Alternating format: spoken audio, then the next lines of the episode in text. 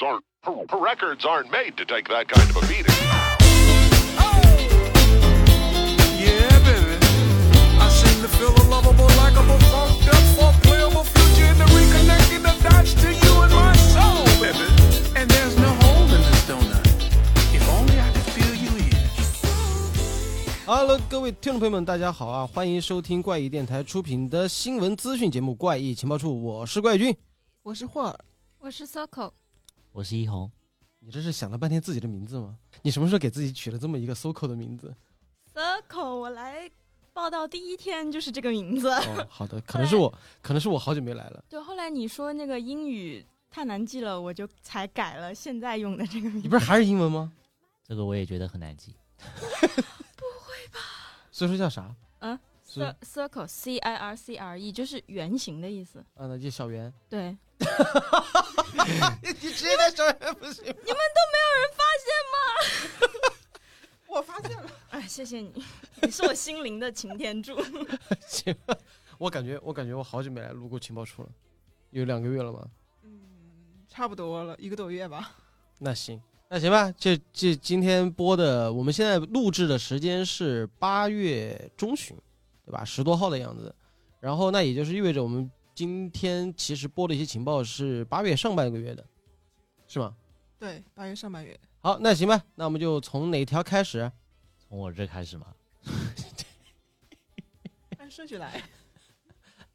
听众朋友们是不知道我们的座位的，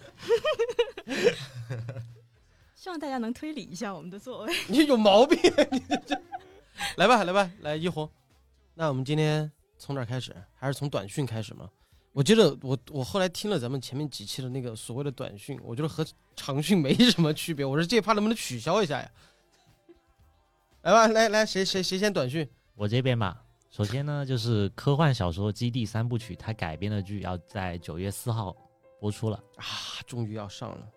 关键是你们上次是不是提到过沙丘啊？对，沙丘，然后你知道为什么沙丘那个时候是会用冷兵器吗？我了解到的是，呃，人类之前是被那个人工智能嗯，给霸占了，还是？不是，就是他们他们其实是可以用激光激光枪啊什么的，嗯，但是他们又发明出来一个更 bug 的一个东西，就是一个防护罩。就那个防护罩可以抵御激光枪，而且那个激光枪打上去肯定可能会引起核爆，所以说哎。因为那个防护罩太发达了，所以说才导致这帮人开始使用冷兵器了。对，所以说就是沙丘里面的一些一些故事啊。但是我我个人啊，比起沙丘，我更期待就是基地，为什么？我看了预告，我觉得沙丘其实更吸引我。是吗？是是风格还是怎么样的？嗯，就从片子上来看吧，我觉得基地那个你是不是不喜欢李佩斯？就你不不是太喜欢那种，就是银河史诗的那种感觉吗？啊，那就是调调的问题了。但是我我是因为因为基地它其实影响了很多，就是未来的科幻作品，就是就它发表之后会影响之后的，包括星战，就是所以说那种那种就是太空航行啊，然后在飞船上发生一些故事，我会觉得我会我会觉得是我的学反倒是那种。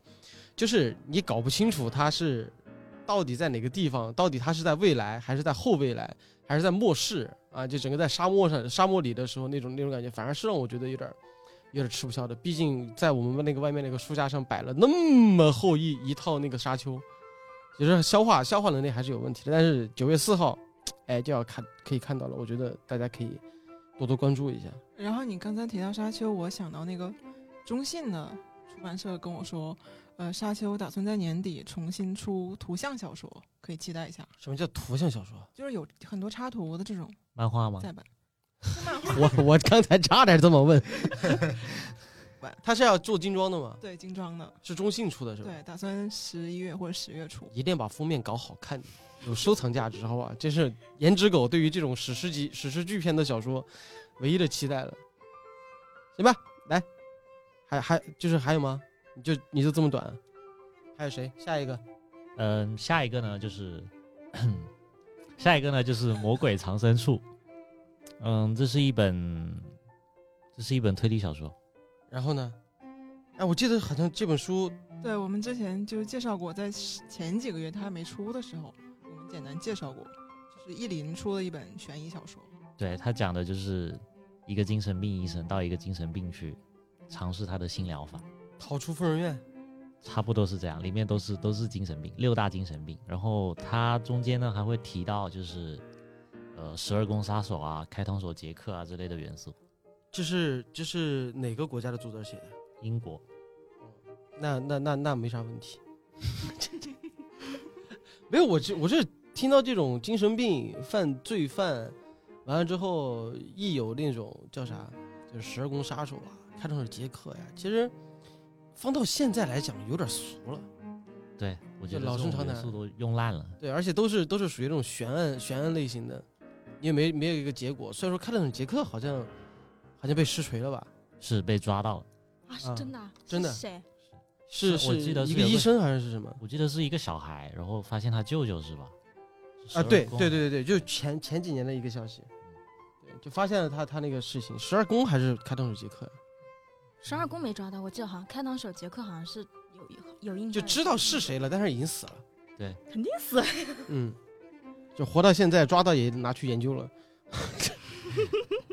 好，来下一个，然后到我这边了，我这边是有呃三条短讯，第一条是关于毒药的一本书，又是关于毒药的，哎你们还记得对上次我记得色泽龙我们焰那个，讲那个色泽龙焰的毒药手帖，就是一本关于毒药的像文化史散论这样的一本书。咋了？这本书不是出了吗？啊，对，然后这次介绍呢是二，不是？这次介绍呢是由时代华文七月份出版的一本书，也是跟毒药有关的一本书。这次是一个英国人写的，哎，这为什么现在爱出这种书啊？对，那个上海译文纪实组的编辑还跟我说，他们也打算出一本下毒手册。不是，这不是那个这不会带坏小孩子吗？你居家旅行必备。哎，那这本书讲的是啥？好，我们说回这本书，这本书的名字叫做呃《毒药》，副标题是《危险物质的历史》，是由英国作家本哈伯德写的。然后这个作者呢，其实在英国是很有名的，就为英国多家媒体就是一直在撰稿，也是牛津大学出版社的一个签约作者，一直都是研究文化史啊、全球史这种，尤其是欧洲史方面有就是比较高的建树吧。然后今天这本书呢，其实跟上次讲那本色泽龙焰的毒药手帖有蛮多的重合部分的，就蛮多重合部分，他们俩都是讲毒药的历史嘛。啊，当然这本书是比那个呃介绍毒药是比较明晰的嘛，就是目录是完全是按照时间顺序的，一共有六章，是从古代世界、中世纪、十七世纪一直讲到二十一世纪的毒药，就分为这么六章。哎，它是讲毒药类型还是毒药的什么什么什么什么方式吗？就是每章每一个时间段，他们都讲了一些当时很有名的毒杀案例，就是以毒杀案例做引子，然后在案例的后边又讲了这种毒药的成分呐、使用情况，以及中毒的症状，还有毒理作用。好家伙还，有治疗办法。英国版《本草纲目》对对对，这个逻辑性很强，然后比那个毒药手帖更好入门吧，因为比较浅白，是大家都可以。哎，我不知道，，我不知道为什么，我觉得我们的观众就或者听众或者读者来讲的话，会喜欢这一罐儿的。但是我一定得强调啊，这个东西是把双刃剑，就是你不能往邪路上走。就你当你知道这个东西之后，而且我估计你也很难搞到这些东西。但是，但是当你知道这些信息的时候，是为了方便你如何自救，或者说是为了给你积攒阅历啊。但是别别往歪路上走啊，这个严重声明啊，好吧？然后有一个特别有意思的是，就上次讲那个毒药手帖的时候，有讲到一个古罗马的皇帝米特拉达提六世，就经常被他的政敌所害嘛，所以他从小经常被政敌所害，他还活着吗？活着呀，就因为经常被政敌所害，所以他又研制出了一个哦，研制血清的那个人，对对对，哦，就是记得记得，研究血清治疗的那个，就是给鸭子吃吃解毒剂的那个。对对，然后我在这本书里就看到了他。像续集一样，我看到了他后来的下场，哎，咋了？他千防万防，最后就是吃鸭子被毒死了。那千防万防，他没防住他的将军和他的儿子，就是要造反嘛。然后这个国王他一直服用毒药，就是自己有很多已经有很多抗体了，对很多毒药都有抗体。哎，来抗体，抗体，抗体不。好意思啊，东北口音。哎，继续，继续，继续，继续。对，然后他那个儿子和将军庞贝造反的时候呢，他就是想给他的女儿还有他自己都吃下毒药，就这样死的会痛快一些，因为他也无力反抗了。然后没想到毒不死，没想到毒不死自己，他女儿都死的很痛快，吃了药之后立刻毙命了，然后他就很气，就又死不了，就只能就命令 他的士兵就拿剑戳死他，就最后是死的很凄惨，然后啊，他的国王那王国就覆灭了，这样。就是死的极其没有尊严，就想很很有尊严的死，结果对，没有死于毒药你。看一红的表情，脸上脸上写满了复杂。无法理解。一红大受震撼。对，啊，来，还下一条，呃，那我这边介绍下一条，下一条短讯是一个推理游戏，叫做《古竞技》。哎，我昨天看到老菊在玩呢，嗯嗯嗯，哇，画风赞。这个《古竞技》是一个国风推理游戏嘛，然后是故事是改编自唐传奇的那个《古竞技》的设定，然后结合了三言二拍呀、还有《御史名言》里面那个小鸟害妻命的案件。啊，一鸟害鸟七命，小鸟害七命，不好意思，口误。还其实其实这个一鸟害七命，还有说还一鸟害九命的，他还出了个戏曲，是不是？啊，不止这个评书单口，然后戏好像是没有的，但是但是三言二拍这一段是经常被大家说的。我最早听是听袁阔成讲的，就是讲最早那个时候，这小时候听到这种悬案类型的，觉得哇，中国古代突然出现。其实他最最悬的是，就是他那个案子是什么呢？说的是一片林子，然后那儿呢就是经常有那种大爷啊，早上会去那个林子里面就是遛鸟。然后有一天，一个卖水的人从这林子里路过，发现了一具无头尸啊。这个之后，这个无头尸藏到了有一家卖盐的还是卖醋的一家馆子的招牌后面。哎，这故事由此展开。然后那个时候听到第一节的时候，那个时候觉得哇，来兄弟，这有一个谜面，凶手为什么要砍头？就就想了很多。但是，但是后来你会发现，这是一些市井的事情，然后导致了一系列，就包括就是什么县官无道啊，然后各种人性啊、邻居里邻里之间的这种东西，然后引发了一只因为一只鸟诱发了七个人命案啊，就这种。然后那个郭德纲后来把这个改了改，就不知道改，我不知道知道他是改了还是怎么样，就改成了九头案。对，就后来又又有又又又有这么一个一个添了两条人命。对，就是但这因为这个东西是扩展嘛，就是包括这后面两个人头就算上了县官，后来被开刀问斩了啊，就是有冤死的人，也有就是被惩罚的人，就所以说这些人头都算在里面了。对，嗯，然后说回到这个游戏，这个游戏呢，总体来说就是一个成都人拿着一一个镜子破案的故事。一个什么人？成都人，哎，成都来着。对对，这个故事的主角叫白染，然后他就比较自由散漫嘛，但是很热心，就帮着百姓破了不少冤案。然后他的破案工具呢，就是一个古镜，这个镜子是被捡到的，就很神奇，能有法力，可以照到很多就是肉眼看不见的东西嘛。照妖镜。哎，它这个是横版的吗？嗯，PC 端和移动端好像都有，移动端还比较便宜。啊，还是就是有内购吗？呃，Steam 上架了。买断制的哪来的内购？那太好了昨天昨天看到老菊在玩，但是啊！这标题不是写了吗？对啊，国风文学推理探案游戏《古禁忌》八月十二号上线 iOS、安卓和 PC。提醒一下各位，之后把标题给念出来，挺好。你看老菊怎么样玩的？我没看完，主要就看了五分钟我就已经睡着了。就是这个游戏这么无聊的吗没？有，主要是老菊的声音。我我有一段时间失眠，就是拿老菊的那个叫《掘墓人》系列来催眠，导致我现在一听他的声音我就犯瞌睡。就形成形成肌肉记忆了但。是看那个画面，包括开头的五分钟还是很吸引人的。我今天尽量强撑着不睡把它看完，好不好看？好看的，非常好看。就是你你啊，那还是不是太了解你的审美啊？啊，不是我，我现在我现在去 iOS 那个商店看一下，它上架了是吧？已经上架了。哎，这个画风画风还挺可爱的，不是这个画风就人家说我的审美不好，不是他们他们这个画风就很像那个呃，我看一下他们的公司是不是是不是出过那个什么什么什么九龙城寨那个？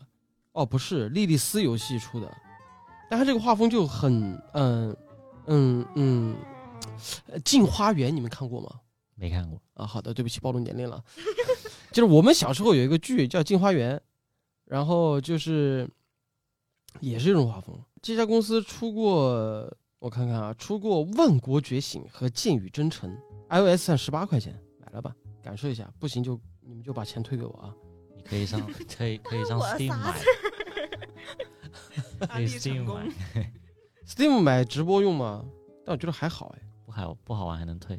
啊，你不超过三个小时确实。哎呀，格局大点，十八块钱才。好的，来下一条。呃，下一条是我们的老朋友三金田信三的《刀城炎耶》系列，又出了两本书。我记得我们去年的情报处就是已经介绍过他的，他出的两本书，就去年出版的，嗯，来自也是来自千本樱文库出版的。哎，据说千本樱把就是打算要把《刀城炎耶》这套系列给出完哎。对对对，去年的那两本叫《如幽女怨对之物》和《如婆灵共济之物》这两本。你等会儿，你 你们你干你来来，同志们，我问一下，他刚才说了几本书？不两本吗？仨？你能不能断一下？两本是新出的，然后我知道，我知道那后两本，你能把那个名书名给断一下？嗯。来，再来一次。去年出那两本呢，第一本叫《如幽女怨对植物》，然后第二本是《如婆灵共济植物》。哦，就是那个不可能饿死的那个是吧？嗯，我还为了那个专门买了一个日版的，一直没看，因为一直看不懂。哎，这几本书讲的是什么？我还没看过呢。好，尴尬了，霍尔也没看过 对，昨天出版社刚把书寄到。啊。那这次出的是哪两本？这次其实也是再版嘛，因为之前是由吉林出版集团出版的，已经绝版十年左右了。对，是有一本是大家很熟悉的《手屋》，高野君非常喜欢的。对，一直想让一红把它做成点到为止。老根儿意见是他们 hold 不住。手无好像一直都是在那个推理榜单的前十，我记得上次我看是在呃 top 八，就是第八位。我觉得手无是一个，就是一旦看进去之后，爱他的人，就尤其是本格推理迷，他会爱的非常深。但是如果说推荐给普罗大众的话，是一件挺有门槛儿的事儿。就是我曾经一度看他的手，就是第一章的时候，我就有点有有点就是劝退了，就是全是中文，你就是看不懂什么意思。就它有很多那种古文的写法，那是翻译的问题吧？嗯，倒也不算，就是，啊、好吧，可能是翻译的问题，但是，但是我觉得，我觉得还好。但是就是你一旦看进去之后，因为它里面还有很多很复杂的人物关系，尤其是人名，这是我第一次看日本的，就是亚洲的小说，会因为人名而头疼。而且还有很多那个一个走字旁一个宝盖一撇一横一点儿，那个是啥字？就是那种，就它里面的那个什么什么是二大二郎大郎，就就就就就是一个，就是你你这个字你是看不懂的，但它确实是中文，对，然后就会出现这种，但是它里面那个轨迹真的绝了，绝了，一句话破了所有的谜题。我看介绍说这一套里面就提到了很多日本的民俗啊、怪谈、异闻之类的。对，就是三津田三，它就是它的特色，就是他会有很多民俗，因为他和呃荆棘下咽还有区别。荆棘下咽是妖怪文学，因为日本那边是真的会把妖呃妖怪的这个这个品类会归类到一个文学里面，因为它毕竟会和民俗有关。而三井田三也会融合很多的，就是民俗文化，就比如说他所有书的名字，就是就是刀城炎耶的这个书的名字里面的妖怪，呃出现的那个什么手无啊，都是坊间的那种妖怪，就是山魈。嗯，啊，就类似于这种，所以说，所以说它会有大量的这种民俗传说，然后会把这个东西融入到小说里面。然后手无就是里面应该是最知名的一本了，嗯啊其实很多，然后然后褒贬不一，参差不齐的，但是就手无是算是评价最高的，而且我真的迄今为止，就因为你刚才说的那个吉林出的那个十年前的那本，我唯一有一本就是手无。现在这本书起码卖卖卖个两三百是没问题的。是绝版十年了。对，所以说我当时搞到那本书是也花了大价钱把它搞了过来的，啊，现在还跟我说再版了，唉，呃，然后除了好事儿嗯然后除了这本手无呢，还有一本叫《如水吃沉默植物》，嗯，也是之前的，对但是这两本书这次都是用的讲坛社原版的封面。哎，对这一点其实真的得夸一夸，就是这次一定得夸一夸千本英文库，因为之前就是呃千本英文库的编辑欧阳博老师，他整体的就是骨子里他是一个非常呃喜欢日本文化的一个一个人，所以他很希望能把一些日本出版的理念，就出版社的运营理念和出版小说的创作理念放到现在来，就是他搭建这个千本英文库之后，他不管是在书里会放那种有点类似于像日版台版或者说港版里面的一些就是推荐页。就它里面会附附送一些折页啊、小册子呀，会连带这个整个文库里面出的一些小说，然后他也是在极极力的去追求原汁原味的这种日版的这种，不管是封面、开本还是翻译，这种感觉的。所以说他这个就怎么讲呢？说好听点，就是就是呃，就是稍微用一个不恰当的话来讲，就是他骨子里有一股中耳之魂。对，就是他其实是有的。然后所以说这次当得知。就是《刀之炎夜》这套封面，我觉得这套封面做的特别好，而且手那个书拿到手上之后的那个感觉特别棒。你你拿到你你有你有拿在手里看过吗？我看到那四个封面我就想看。对，而且他之前那就是手无的那个封面其实挺经典的，然后他把它弄到弄到就是中文简体版的话，其实也是对于推理爱好者来讲，就是收藏也好、收藏也好还是怎么样，都都挺好的。然后这套书值得一提的是译者。张周啊，漳州老师，对，就应该是两位漳州老师。对我之前不知道，然后怪军后来说漳州是是两口子，他们共用了一个笔名。对，就翻译了挺多作家的书，包括之前呃东野圭吾出的那本《希望之线》，还有冈岛二人出的那两本《克兰因湖》，嗯，也也都是他们两个翻译的。而且他们还出过一本书，哎，知道吧？嗯，新新新星新星出版社五月文库出的。具体名字太长了，我也记不得了。但是，但是还挺好看的，是十大什么什么什么什么那个，哎，反正这这大家可以支持一下。因为漳州漳州老师，就是因为漳州老师一说就是两个人，然后就是他们一直在，就是现在我不知道回没回来，但是之前是一直在日本成立了一家公司，为的就是把一些中国的好的优秀的推理小说输出到日本，然后把一些日本的作品输入到。中国来就形成这种文化交流的这样的一个桥梁，然后有幸的在呃前年还是一九年还是几哪哪一年，然后我不是录中国推理特辑的时候嘛，啊当时说希望请张周夫妇来帮我录一个 ID，然后但是当时好像呃女张周啊当时好像因为什么事儿不在，就男张周就男张周帮帮我录了一个 ID，啊之后呢因为 Mystery 那个活动啊当时不是请了岛田庄司、保罗霍尔特嗯。啊他们来嘛。然后，当时就在我去找保罗·霍尔特聊天的时候，女张周刚好就在那儿，对，有这么认识了一下。哦，对，所以说，所以说，而且张那个保罗·霍尔特他也是法国人，啊，就是也算是一起谈笑风生过了啊。对，好，那我这边现在就这三条短讯，哎，挺好的，真的挺好的。来吧，下一位。呃，我这边有两条短讯。第一条是讲述日本泡沫经济时代的金融界乱象的一本书，叫《电军》，叫《华尔街之狼》，它叫《电军》，七月叫什么叫什么？电军就是你知道电军什么意思？就是第四名。对，然后其实，在古代，他是负责就是殿后的军队，就是这个军队要后撤，要打败了，要撤退的时候，就留下这一批人来。战斗，然后啊，那就是冠军、亚军、季军、殿军。对，哦，就是殿后怪异军。好，第从今以后第五名就是怪异军，就就六十五。哎呀，真的是啊，嗯，就是它是讲在一九九十九零年代的日本，就是随着泡沫经济的破灭，这个日本四大证券公司之一的山一证券倒闭了。然后这个时候，大家肯定就是逃的逃，走的走，就给你找新工作嘛，要恰饭的嘛。就是这个时候是有十二个军，呃，不是什么军，十二个，十二个职员留下来，他们在调查这件事情的。被誉为十二罗汉。对他，哎，他们真有个外号叫十二武士。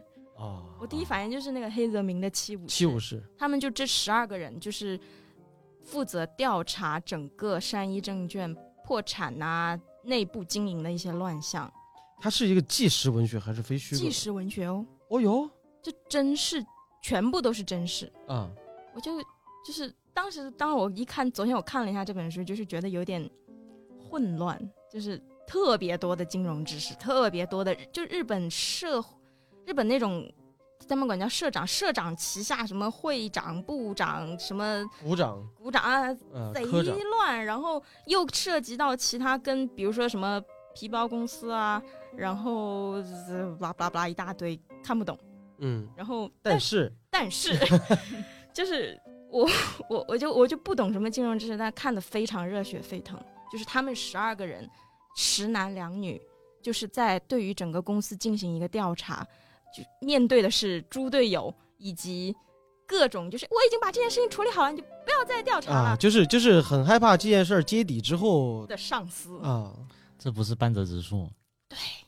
我就觉得可以可以推荐大家看一下半泽直树，反正都是我不懂的金融知识，我只知道我的基金全线飘绿，你这怨念好重啊，没有办法打灭。啊，很有意思的一个点就是他们有一个后记，就是这个作者是跟踪采访了他们十二个人的，也知道他们十二个人的现状。十二个人其中有一个人到现在是就换职业了嘛，因为山一证券已经倒闭了，他在新的职场又揭发了上司就是不当经营的好家伙，内情，然后遭到了职场排挤。他们日本职场包青天真是 他们十二个人就是称为叫那个，等于说管他们叫十二武士吧。他们这个武士团之后在聚餐的时候，这个人就提出来说，我最近因为揭发上司的事情，呃，不仅被上上司排挤，还被我的同事排挤。但是这十二剩下的十一个人都非常支持他，就是他们的内心想的就是，反正我也是，俺俺也一样。他们内心想的是我还可以再战斗，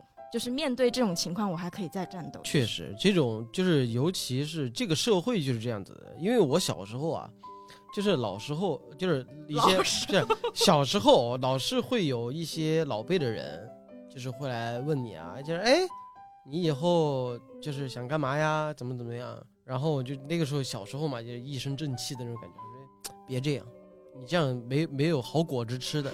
确实，真的就是那个时候大人会这么说，但是等你长大的时候，其实发现这个社会是一个很复杂的一个社会，它不是非黑即白的，它需要一些很圆滑，甚至是一些很奸诈的人。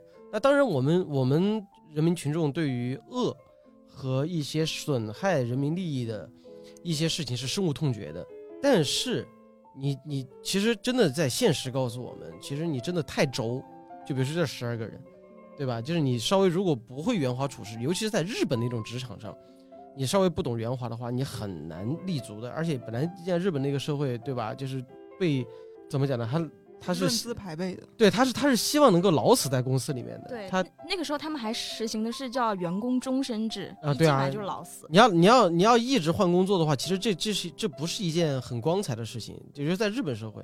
然后这十二个人呢，坚守自己内心的正义，其实这个社会需要这样的人。虽然说他们可能得不到一个好的结果，也很多时候见义勇为也是对吧？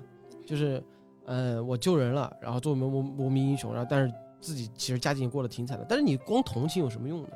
就这种正义是需要去感染别人的。如果真的到大家都有这方面的觉悟的话，那这个才是清朗的一个社会，对吧？他们十二个人其实最后留下来，就是被内部公司内部说是抽了下下签嘛，就是委任他们组成这个调查委员会，这好家伙，职场敢死队，真就是职职场敢死队，就说他们抽到下下签，没有正式任命，外界还认为他们啊，你们山一证券上下狼狈为奸，但是他们十二个人就是没有想着要去找新工作，没有想着抽身而退，就是要就是那种虽千万人吾往矣的那种啊，就是我要把真相给搞清楚。我要给大家一个交代的这种感觉。那你看完整体感觉怎么样？你看完了吗？我没看完，啊，那好了，那没事了。那下一条，下一条是我们的，呃，上一次也提到过，就是那个菅原菅田将晖，呃，你这样吧，苏打，苏打，苏打，对，苏打。上一次也就是上一次我们也提到的苏打，他当时提到的是那个物言推理，对他啊有演，要要开始进入，就是已经其实已经开始发预告了吧？就最早的概念预告已经出来了。然后苏打呢也被誉为劳模对对，啊，这位劳模十月又有新电影，就是那那是什么呢？那是什么呢？就是你们有没有听过一个电影叫《异次元杀阵》？啊，就是日版的，对，日版的《异次元杀阵》叫《Cube 新荒方》，十月二十二号要上映。新什么新荒方，啊？新芳芳心慌慌，月光光的嗯 然后它是根据九七年的 Cube 密室逃脱类型的这个电影翻拍的，在这个这一版的电影里面，苏打饰演的是一个工程师。啊，我就听到他是工程师的时候，我就为他的命运展开了担忧。其实其实新华方原版电影你们看过吗？看过啊，你还记得那个剧情吗？我记得工程师死了呀，好像。你剧透了。不好意思，没有，其实像他这种密室类型的，而且我记得当年是那个新闻方是，就是。他就他他是通过那种密室题材，他所有的故事全部是就是一个小空间里面展展开的，然后然后却收获了很大的票房，而且这种就是题材有点像密室逃脱那种感觉。对，它就是密室逃脱，然后它还隐喻了很多，就是原版的新华方还隐喻了很多，就是社会啊、政治啊、权力斗争啊这种。对啊，就是它一个浓缩的小社会嘛。其实密室主题的这种题材，很容易就是囊括很多这种这种各种阶层，然后各种职业的人在里面，就是最能体现人性的。就比如说《十二怒汉》嗯啊，然后还有一个叫做《致命考试》，呃，叫面试还是的那个啊，对，面试那个也是各种阶层的人在那里面你争我夺的，在一个小空间里面。《电锯惊魂》其实也算。还有一九年也有一部就就叫做《密室逃生》啊，对，但那个就就就就噱头大于它的内核。对，但新华方那个确实就是包括最后逃脱出来的这个人，就是一个那个傻子啊，啊，但是就是他的结尾是让我大为震撼的。对，对，可以的。不知道这一部苏打的命运会如何？这个电影什么时候上映啊？十月二十二号十月份在日本上映吗？应该是。那中国就等资源吧，等半年。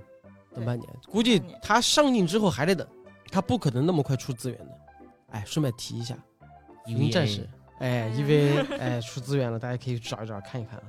啊，还有吗？没有了，啊，那到我这儿了啊，我这儿也是一部经典之作啊，《驱魔人》啊，这霍尔给他们提的标题是关于驱魔人影视的图书再版啊，就是这本书，因为我记得啊，我知道驱魔人的时候是看《惊声尖笑》一个喜剧是吗？啊，对啊，就是他他之前不是有一个就是最经典的镜头就是神父驱魔，然后床上躺一个姑娘，然后被恶魔附身，然后之后有个最经典的镜头就是整连人带床一起扶起来，然后神父去驱魔时候脸上贴就沾满了那种苍苍蝇那种感觉，就那个是驱魔人最经典的镜头，而就是驱魔人这部电影出来之后，为之后的美国的恐怖片奠定了一个基础。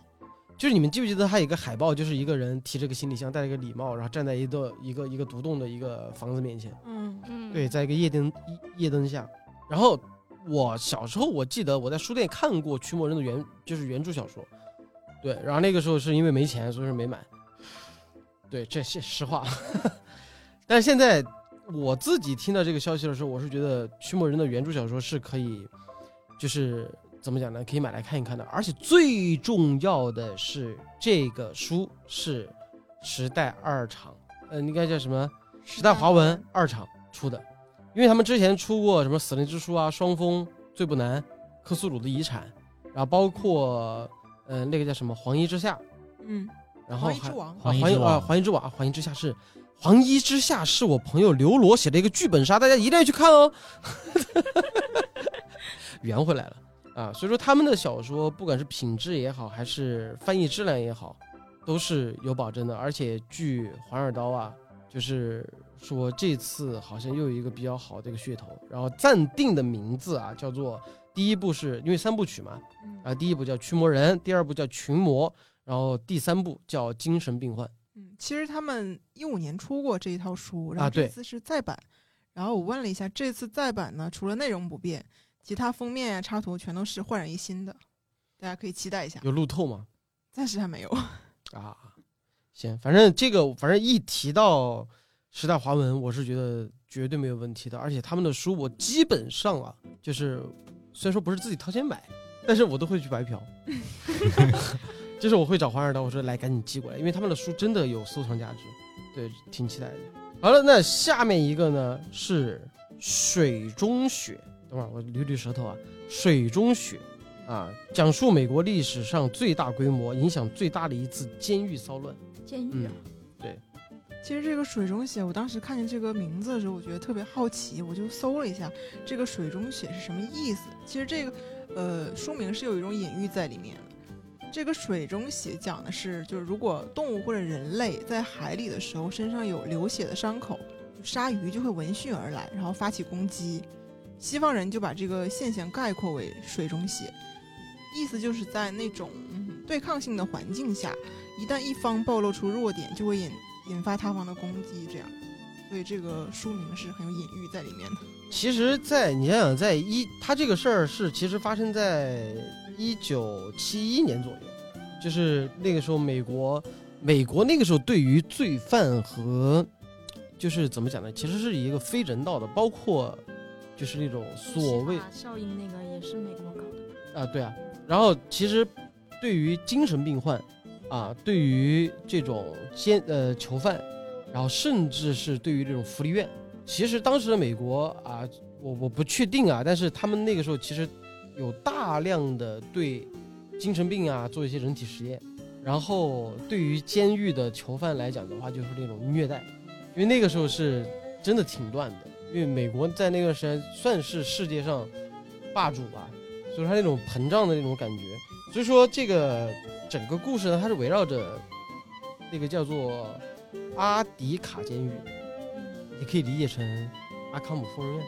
啊，懂了，瞬间就懂了。对，你可以这么理解啊，就是因为他他是算是在纽约州。算是被后人称为最臭名昭著，而且是戒备等级最高的监狱。人才济济啊！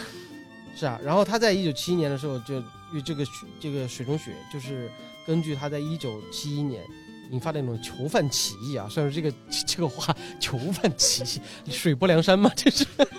是因为那些狱警滥用权力导致的吗？对然后对，因为这件事情导致了整个的，就是一个一个未来监狱的那种现代化改造。因为这个监狱特别老了，因为它是一九三零年就那个时候启用的，然后到隔了四十多年，然后发生这样的暴乱。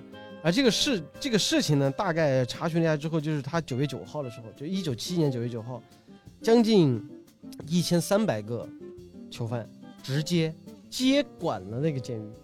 理由是啊，对，就是因为他忍受不了那些狱警啊，那些就是文职人员对他们进行的那种各种虐待，然后暴力啊，各种样子。其实你们看《肖申克的救赎》的时候，其实就能看到一些那些什么尿性，嗯，对吧？你也按道理来讲，进监狱你正规的去走一些消毒流程、冲洗流程，啊，就是就是对于一个算是吧，虽然说那些都是罪犯，但是你得对出于人道的考虑，你对你得对监狱里面的人进行一个保护，所有居民都得消毒。但是他们那个肖申克监狱就体现的特别好，来过来，啪一盆痱子粉涂你身上，然后拿着那个高压水枪对着你冲，冲完之后走吧，你这肮脏的东西，这小姑娘臭娘们儿，就那种，他们那个时候对于就是囚犯是完全是属于非人道主那个主题的，然后就把那些狱警啊全部给劫持了。这件事情持续到十三号之后，就出现了大量的流血事件，因为他们就会有报复，然后甚至是会出现那种也是反向虐待，就跟那个那个实验是一样的，就是找嗯找几个正常人跑到那个监狱里面去，就当这种权力扭转的时候，又会引发出另一个新的一轮的这种这种这种这种探讨。所以说，所以说，我觉得这本书的深度来讲的话，其实它它是还原了当年那那场历史事件，你人叫它臭名昭著嘛，算是吧？但是滥用权力就挺嗯差的。对，所以说在那种历史事件的时候，他当时把它还原的时候，就是能展现出来，就是美国所谓的民主主义。就这本书，我是觉得大家可以就是抱着猎奇的心态可以去了解一下的。这本书也拿了很多奖，就因为它它其实这种，尤其是这种小社会，它会引发出很多大社会的现象。嗯，我觉得我觉得这本书我挺喜欢的，大家可以看一看吧。而且像刚才霍尔说的那样，就一滴血溅到海里的时候，它就会招致一群鲨鱼，而这些鲨鱼本身是饿了还是怎么样呢？为什么会如此之嗜血？对，就这种，就是其实就就就还是像我刚才最早说的那个，这个社会不是非黑即白的我想到的是那个斯坦福监狱实验，啊。对啊，我刚才说的这个斯坦福监狱是，法效应吗？但是但是但是但是这个好还没有那种感觉，其实更像什么呢？更像是一出好戏。啊，对吧？就王宝强和那个吕和伟，就是当当我作为一个劣势的时候被你瞧不起的时候，当我扭转这个局势，当我变占山为王的时候，其实你对我施加了暴力，我会施加到你身上。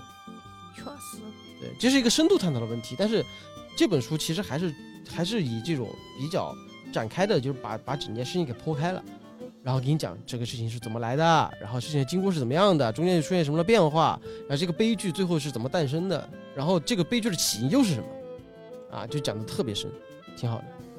嗯，行了，你看吧，我每次都说咱们的所谓的快讯啊，快快讯的信息量就不如，就是把就我觉得我觉得之后咱们可以把这个所谓的快讯并到就是我们的新闻主题里面。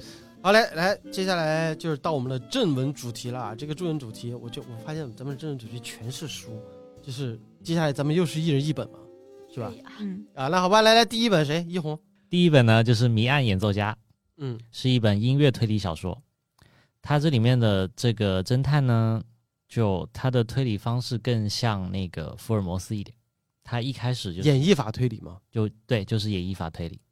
接着他破案的过程，他有个特点就是，他有个特点就是他特别喜欢给人起外号，然后起的外号呢都是古典音乐史上的那些名人，贝多芬，差不多差不多类似这样的。他而且他就直接这样叫你了，即使那不管那个人愿不愿意。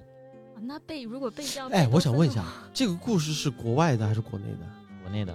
那意思是说，就是等同于我是一个深度的福尔摩斯迷，然后我现在把你们，就是你们现在在我公司上班，然后我不管，我不管你叫一红，来夏洛克来，对。啊，这边的阿加莎，啊，对，多罗耶啊，你说句话呀，说句。哦是这样，哎，我觉得，哎，我们以后的公公民就这么取外号吧，全员名侦探行不行？哎，我觉得还挺有创意的，还就这么地奶奶散会，我好不容易想出来现在这个画面，好的，啊，继续继续，对不起，这个呢，他破案的过程中呢，也会科普到很多那种古典音乐的知识。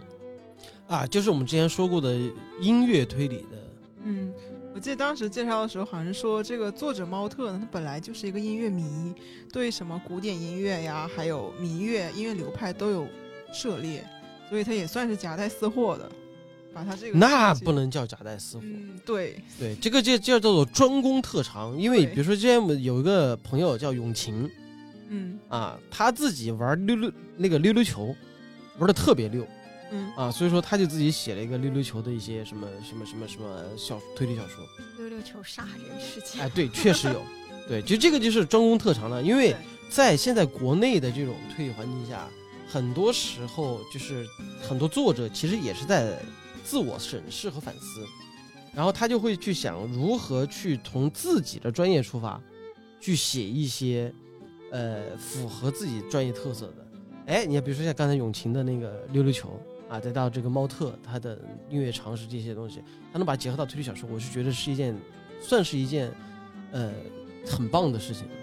对你读起来的时候，你会觉得，哎，都说，哎，这个这个知识点还能这样子用，就 运用起来。你这么一说，感觉像在读一篇论文。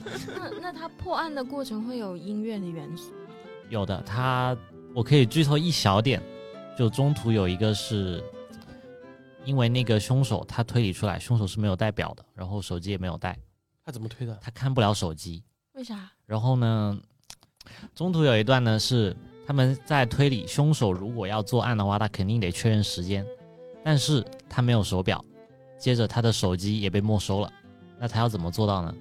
后面警方发现了那个遥控器上是有指纹的，也就是说电视机被打开过，那个电视机是可以看到当时正在播放的音乐节目，它可以根据音乐当时播放的节拍来判定现在到几点几点了，是什么时候了。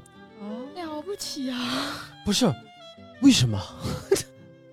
因为当时演奏的那个人嗯，是个很厉害的演奏家，他能够把他能够把自己演奏的曲子刚刚好控制在一分钟，他靠这个来算自己还有多少多少作案时间。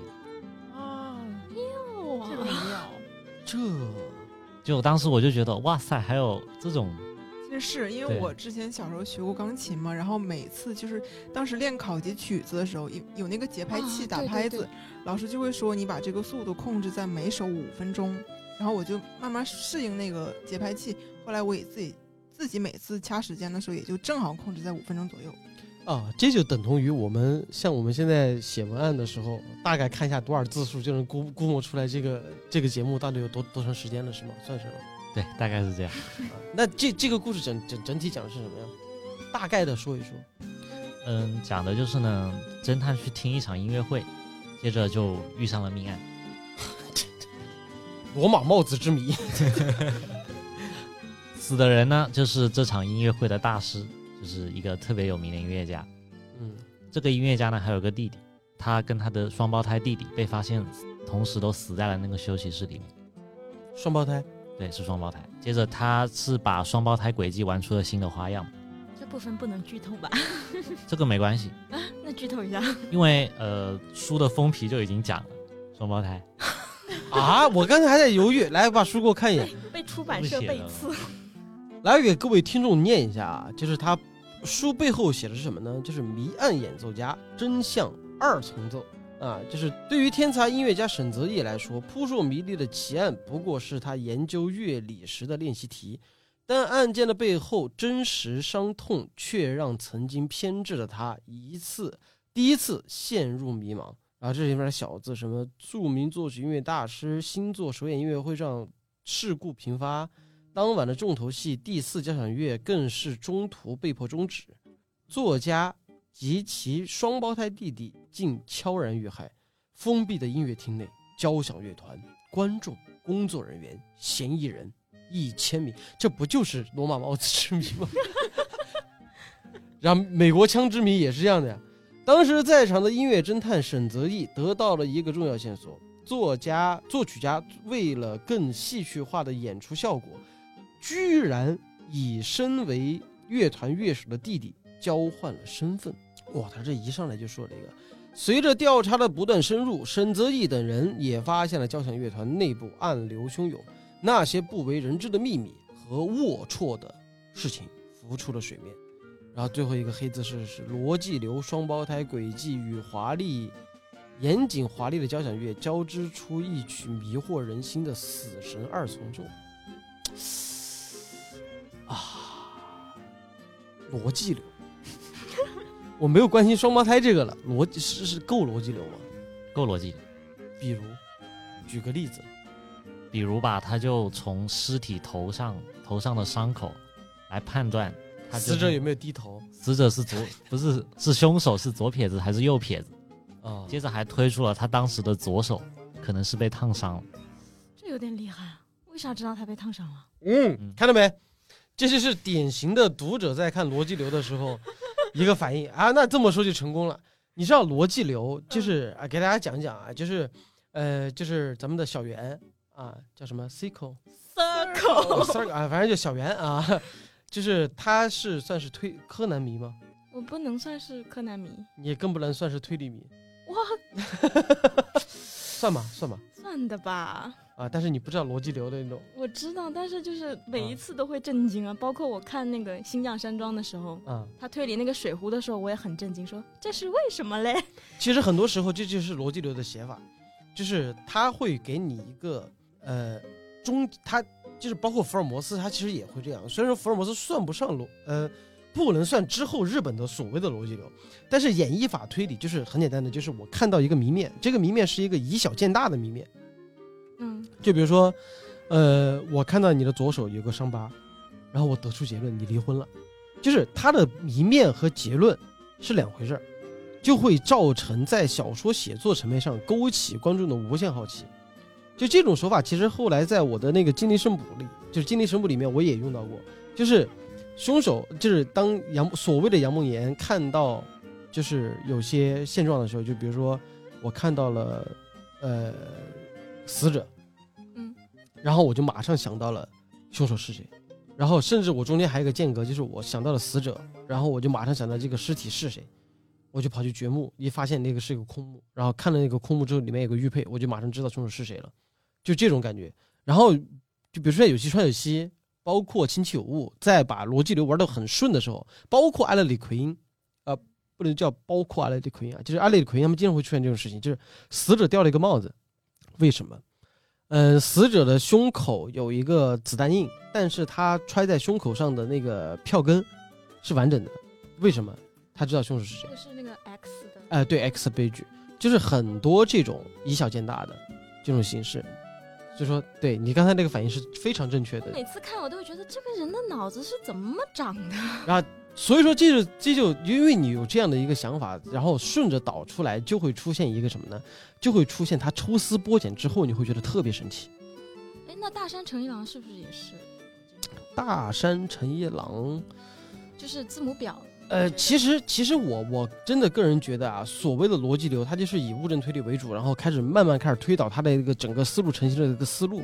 然后大山诚一郎他其实算是严格的本格推理的一个写法的一种形式，就是我把解谜感给你带出来。那其实你真的极端的说，古典推理和呃就是带物证推理的，它都能叫逻辑流，只不过看你怎么去玩儿。啊，但是逻辑流经常会出现那种，就是为什么我刚才看到那个封面之后，我会我会问一红，我说逻辑流，它逻辑流吗？对，它一定会出现这种，真的会把你为什么说的非常清楚，而且一定是以物证作为依据，这样其实就是就是像呃阿加莎克里斯蒂波洛，他就不算逻辑流，尤其是底牌，他全凭心理分析，就是凶手可能会是这么做这么做这么做，是新正流。对，然后那个柯南，他柯南也是，对柯南是高僧流 科学，就是哎，浦泽义雄真的伤我太深。就是就是因为现在，因为我们有些时候会被所谓的一些漫画给误导，就是包括金田一也是，他没有那么严谨，只是我觉得他是设想，他把他把他把就是如果说这个这个东西可能这个密室啊是这么造成的，我就想它有多少种可能性，想这种可能性之后，为了印证那个想法，我去找那个线索。比如说，经常看到柯南在一个房间里逛了很久，然后 砰啊灵光一闪，然后冲到楼下，发现楼下有一滴血，哇，原来是这样嗯，啊，就是这就是这么干的。金田一也是经常没学给他送一个东西，原来如此。，对对对对，经常经经常就是这种情况，所以说所以说这是这就是在推理小说里面所谓逻辑流的魅力，就他会把一个没头没尾的这样的一个一个结果，然后把中间这个过程告诉你，然后你会觉得哇酣畅淋漓。看的特别让人踏实，不知道为什么。对，然后这个就是说给霍尔听的。你看霍尔现在又懂了，我懂了，就是刚开始的时候就让你产生极大的好奇，因为感觉根本前因后果没有任何逻辑啊，对对对一直牵着你这个好奇心走。对对对对我懂了，等他等他真相揭开那一瞬间，你会发现，哦，原来是这样。因为因为我当时我其实对逻辑流没有太多的概念的时候，我是因为什么知道的逻辑流的概念？荷兰鞋子之谜，就是荷兰鞋子，就艾勒可云的那个荷兰鞋子里面是，它就有一个护士的一一只鞋，然后那个鞋跟儿是塌下去的，然后后来他就告诉你，这个这这个护士好像不对，啊，他就他就各种通过一只鞋展开了非常大的一个逻辑推理。就包括鞋那个鞋的脚码好像是不合身的，然后包括这个护，如果确定这个人是护士的话，那护士从那个地方过他是过不去的，然后巴拉巴拉巴拉巴拉得出一个非常大的一个结论。所以说写好的逻辑的推理，它是能算到观众的很远的一步的。对，好，对不起，打乱了你的节奏，继续吧。你是不是忘了自己讲到哪儿了？我忘了讲到哪儿了。我们从头再来。没有，就是就是现在你看完了这本小说之后，你什么感觉？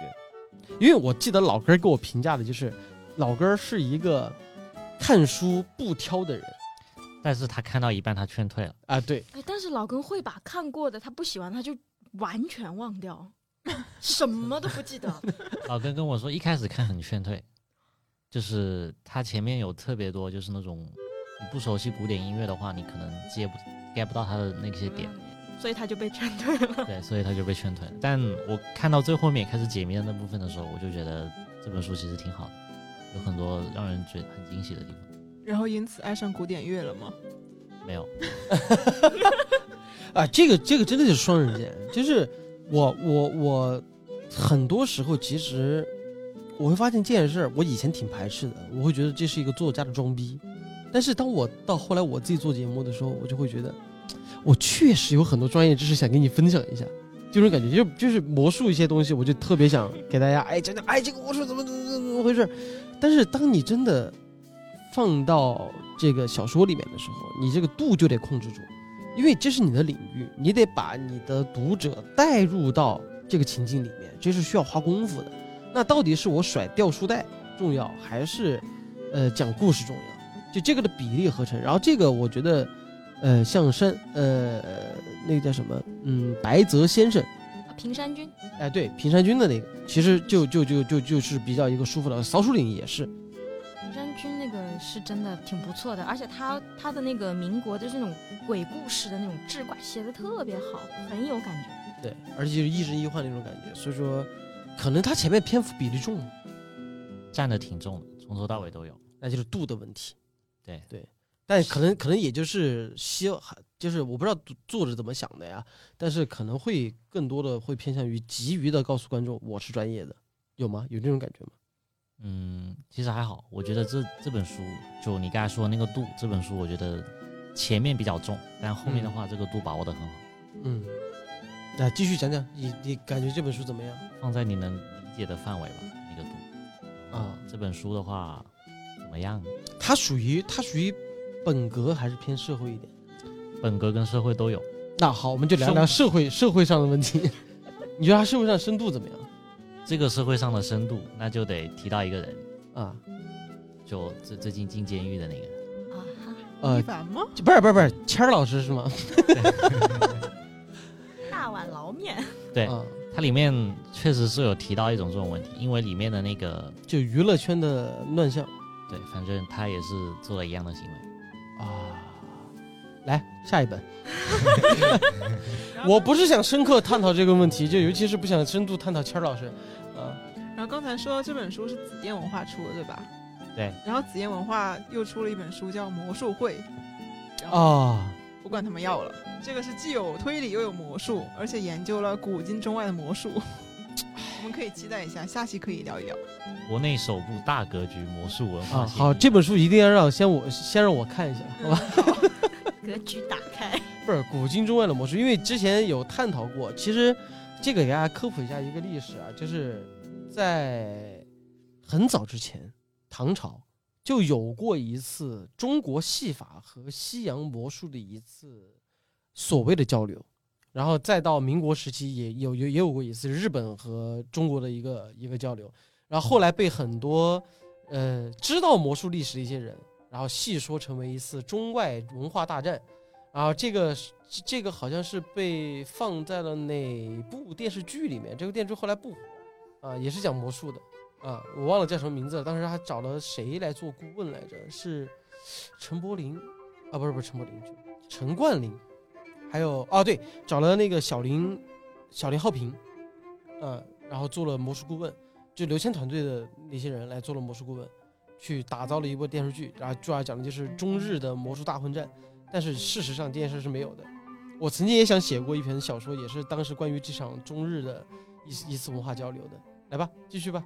嗯，那下面到我这，我下面给大家介绍这本书呢，不是推理小说，是一本法医笔记，然后叫做《法医秦明嗯法医秦明亲情推荐的一本法医笔记，啊，国外的，国内的，国内的国内的，作者叫刘晓辉，也是一名法医。嗯，然后这本书叫做《非自然死亡：我的法医笔记》，是今年四月出版的。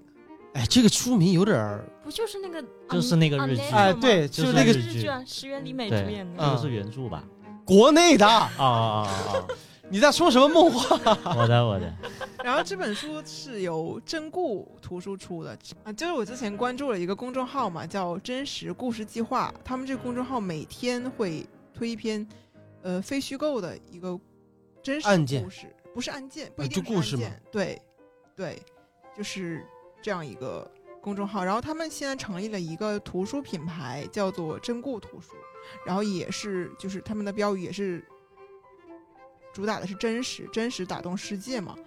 然后这本书就是真故图书的最新呃最近出版的一本书，讲述的是一个法医的故事，就是法医笔记，里面有十九个短篇的案件，都是这个作者刘晓辉真实经历的，因为他本身就是一个从业长达十五年的法医嘛，然后解剖了好几百具尸体，这样，这十九个案件呢都是他呃亲身经历的案件，然后对法医齐名亲情推荐的。但他这个是把它像《法医秦明》那样写成小说了，还是就纯纪实文学？呃，是有虚构的成分，但是都是真实案件嘛。譬如，呃，我讲一个我印象最深的吧，好，来就是，就是我看完这个故事，我整个人就虚无了，你知道吗？不是这个虚无是虚脱了的意思吗？还是就不是，就是进进入了一种很玄妙虚无的境界。状态。就和上次那个零和一有什么？呃，这个案件我暂时称它为叫玉米地抛尸案。玉米地，这高粱地抛尸。对，就是一天在一所中学的旁边的玉米地里发现了一具男尸，然后这个就死者躺在地上，然后周围都是嗡嗡很多苍蝇在飞，然后这个死者头上鼓了一个包，经过法医解剖呢，就发现死者的头皮下有多处的出血，然后颅骨也有骨折，颅内还有少量的出血，那就是被重物击打了。嗯，对，肋骨也断了七根。然后你先猜，然后这个死者的衣服胸部的位置是有那个轮胎的痕迹碾，压的痕迹。对。然后死亡时间呢是距离现在尸检十二个小时，距离死者最后一餐晚一餐晚饭是三小时，最后一餐吃饭的时间嘛，死亡时间是十二个小时，最后一餐三小时。就是他死亡时间距解剖时间十二个小时，然后哦他死亡时间距他最后一餐的时间是三小时。啊，对然后，嗯，没有发现搏斗的痕迹，然后周围也没找到作案的工具，只是在附近发现一辆自行车。他这个所有的现象就很像是那种把人敲晕了之后拖到那个地上，然后然后用车碾了一下，然后再遗失。大多数但是现在这个现象更像是什么呢？更像是这个人骑自行车被车撞了，被碾了之后头摔到地上，然后为了让自己就是摆脱嫌疑人，把这个人抛尸到了玉米地。对大多数的警察和法医都觉得是普通的交通肇事，嗯，然后肇事之后呢，他被那个肇事司机抛尸到玉米地里，然后已经准备结案了。但是有一个很牛的法医叫做赵医生，赵法医。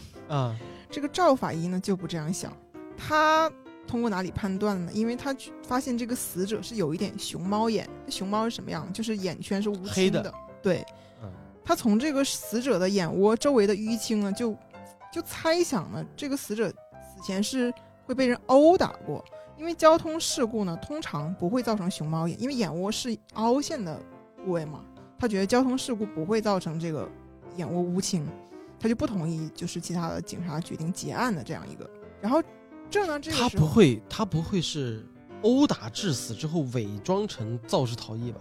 对他就是这样猜的。然后 好家伙，这这结局又不是我想的那样。然后这个时候呢，有一个肇事司机自首了。这个司机呢就说，他半夜十一点的时候骑摩托车回家，然后路过玉米地的时候，不小心撞到了一个躺在地上的人。他说，这个他撞到这个人的时候，这个死者是已经躺在地上了，就不是他撞倒的。然后他下车一看就慌了呀，然后也不知道这个人是死是死是活，就把他拖到玉米地里，吓得不行。然后后来在新闻上看到、啊这个人死了，所以投案自首。啊，但是呢，就像你刚才猜的，你觉得这个死者是被人殴打过，嗯，赵法医也是这样觉得。但是但是这个司机否认殴打过死者，这就又出了一个纰漏。但是他那个自行车是怎么回事？嗯，我接着讲。然后警方调查这个死者之后呢，就了解到这个死者当晚是和朋友一起喝酒，喝的烂醉之后呢，准备骑车回家。然后这个赵法医也是推断他跟人发生厮打过嘛，就发生过厮打，然后濒临死亡或者死亡之后才被这个司机所碾压的。这个他是从哪儿判断呢？因为这个死者的颅内出血量不多，这个颅内出血量就短期不足以致死，所以他就觉得找到这个和和他对打这个人很关键，就是他觉得这个人是个关键，而不是就撞他那个人。然后后来他们怎么找这个人呢？因为恰巧发现那个时间段是这个玉米地附近中学下晚自习的时间，然后他们就打算从这个学校的学生里面排查这个凶手，然后最后就经过层层排查，锁定了一个孩子，叫做程志杰。然后这个小孩呢是一个优等生，他对 邻居都说好，对别人家的孩子，嗯他就是从小就是单亲嘛，他他爸爸很早就死了，然后跟妈妈一起长大的，嗯然后压力很大，就因为他妈妈就是全心全意的希望他出人头地嘛，他成绩一直都很好，就是这样一个一个小孩儿。然后审问之后呢，他就承认了和死者发生厮打了。但是 对铁定有但是。对，先说开始，就是他晚自习下课之后骑车经过这个玉米地，然后因为最近成绩没考好嘛，就是一直想着考试的事儿，不知道怎么跟母亲交代，所以就心不在焉的骑车的时候就撞到了同样骑着自行车那个喝得烂醉的死者。啊，他喝醉了呀！对，那个那个死者喝醉了，啊，就跟朋友喝酒了嘛，然后撞到了之后，两个人就都摔下自行车了嘛。结果因为那个死者喝喝醉了嘛，所以他很暴躁，就站起来之后把这个中学生打了一顿，就扇了他一个耳光。哦，对，本来这个时候呢，其实这个小孩也没有想跟他对打，但是就是这个醉鬼说了一句话就很致命啊，就是你爸死的早，类似于这样的话。哎，你咋知道呢？因为我，因为这种事情是能让一个就是比较示弱的一个人，然后激起那种反击之心，那一定，是是戳到他类似的，对一定戳到他软肋了他就是跟对打的时候说了一句：“你这个狗娘养的小崽子。”啊！然后这个小孩从小跟妈妈感情很好，就一下就就就就他的怒嗯火，对，就暴怒了。人一暴怒的时候，肯定力气就非常大，然后他就把这个人痛痛胖揍了一顿，你知道吗？哎，但是如果这样的话，那他身上应该会出现多处淤淤那个那个什么淤青啊？呃，没有，因为这个小孩比他高很多，所以他打的位就置都这是面部。不不知道为什么我想到我想到中国不爱打我，对，确实，对，中国不爱打你也可能只会留下熊 猫眼。就就脸上的这些痕迹。然后这个时候呢，可能大家又都以为这个死者是被这个初中生给打死的。啊，但是啊，这真的是对，这个时候呢，大家都以为是死者是被小孩子打死的，但是赵法医又有了真知灼见，他发现这个死者的气管内呢有很少的食物残渣，呕吐过。的对的，他就猜想是被这个小孩子打了之后，他撞到了后脑勺，撞到之后呢引起他的呕吐，所以被自己的食物残渣导致的吸入性窒息这样死的。但如果是这样子啊，那就归根结底，你看现在把整个案子复盘一下，就是这个人喝多了，然后再骑着自行车，然后回去，然后遇就是无意中碰到了一个、呃中学生，然后呢，中学生在因为他的醉酒的前提下，然后激起了一种自我保护式的那种反击，因为他实实现他动了手嘛，那我们嗯可以归类为正正当防卫。在中学生被他激怒之后产生反击，他自己产生呕吐，然后把自己弄死了。对，他然后要为自己的死亡负责任。但他自己弄死了之后呢，他就倒在了地上了。中学生不知道，钟学生走了，然后中间他因为他躺在路上了，来来来了一辆车，咔碾了一下，然后之后抛尸抛到那边。归根结底，两头都没错，他自己活该。是啊，我 想起想起那个那个跳楼的那个故事，就是那个刑法案件，他跳楼的时候被人开了一枪，啊但是这个枪里的子弹是跳楼的这个人放进去的。啊，这个这这这个可以一会你知道吗？不知道，就是这个故事是这样的啊，有个男的啊，在美国，有个男的呢跳楼自杀，当他跳到十八楼的时候，突然对面就是有有一栋那个就十八楼的一群住户，然后呢，就是开了一枪子弹，啊，打出去了，那枪子弹没有打到开枪者要瞄准的那个人，反倒是打偏了，打到了窗户外边，然后窗户子弹经过窗户，然后再经过到对面那栋楼的时候，就刚好打中了这个跳楼自杀的人。然后后来调查，好，这个人首先这个人的基础动机是自杀，那你能说这个开枪那个人，这个开枪那个是个老头，啊，这个开枪那个老头呢，他当时是原因是因为他和他老婆吵架，然后因为这件事情是经常发生的，就是他两口子一吵架啊，就会拿起那个枪就威胁你，啊，臭娘们儿的，哈，我开枪打死你，啊，结果一开枪，这个子弹发射出去了，然后这一次没有打中那个老老老太太，反正是打中那个跳楼那个人了。那问，这起案件属于谋杀还是属于自杀？好，这是第一个问题。但第二层是这样的，跳楼这个人，呃，跳楼这个人和这老两口是父子关系，他们是亲属。然后呢，因为这个男的最早因为他嗜赌啊，欠了很多钱，他希望借助父亲对就是那种脾气啊这种缺点，然后呢，他给他妈妈投了保，就是希望他在这个子弹就是他他因为他爸平时就是经常生气一上头啊，就会拿出那种各种危险物品，然后对着他妈。对，但是而且是这个枪是大家都知道，这个枪里是没有放过啊，对就是因为他只是威胁一下，但是就是这个男的他会故意的往里面放子弹，就是希望他能把他打死，打死完了之后，哎，双赢，哎，对吧？这个钱就怎么样？但是他没想到买了这个保险之后，他父母一片祥和，啊，没事儿，哎，然后最后被高利贷就就是就是被被被压力逼迫到就是迫不得已了，然后啪跳楼了。结果真的他跳楼那一瞬间，他爸妈就吵架了。完了之后，他爸就举起了他放进去的那颗子弹，打中了他。那问，这属于自杀还是属于他杀？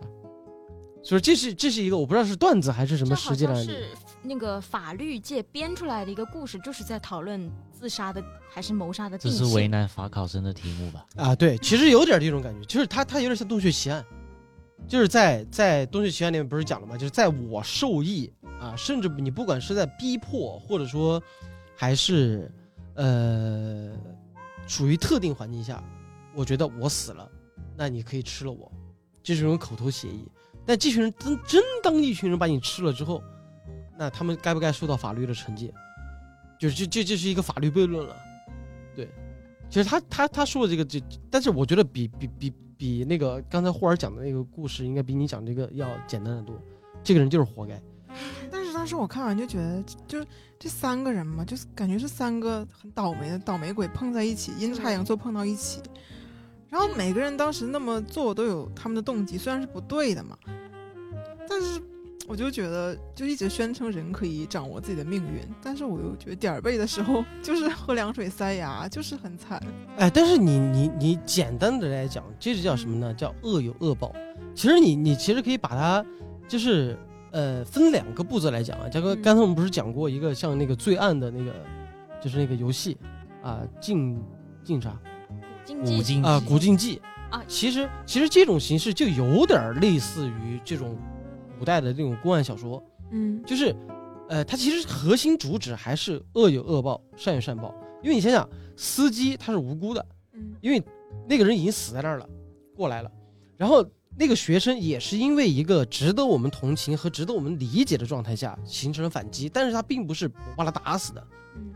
对吧？中间的那个结果就是他自己噎死的，而这个人是什么？是一个恶人，他是一个他是一个就是就是痞子，或者说是一个有点有点流氓的，就这个是被大众所认知为该死的一个人。但当然，这个该死是打了引号的。所以说，整体来讲，就是从故事表面上来讲，它其实有点像公案小说。确实，对，就像就像我刚才也中计了呀。就你刚才描述一些描述一些症状的时候，觉得啊，这个是一个谋杀，啊，这个是什么遗失，乱七八糟的，包括知道他什么被撵了之后就怎么怎么的想法。但是事实上，它本来就是一个民事案件。是，但是我想到就是碰见这么好的出色的法医才会破获这样的案子。哎，但凡这是对，嗯这个就是这本小说，包括《法医秦明》里面的重点，就是很多表面上的性状，啊，会展示出我们自以为的一些东西，有不管是经验老道的刑警也好，还是法医也好，他会根据既定的情况，但是往往对生命负责的人，是。才会更加的深入的去对尸体进行深度解剖，才会根据尸体上出现的一些反常行为，就比如说刚才说的，就是因为这个熊猫眼，才导致了整个案件让这个法医不要这么着急的去定论，因为其实我不知道大家了不了解啊，就是在法医在司法流程的时候起到一个非常关键的作用，它的关键作用不是像我们之前说的那种，就是法医就是像大宋提刑官。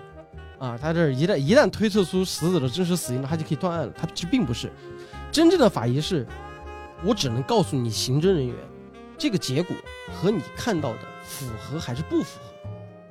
他无关，他他甚至他都他没有任何资格去决定这场司法审判最后的结果是什么。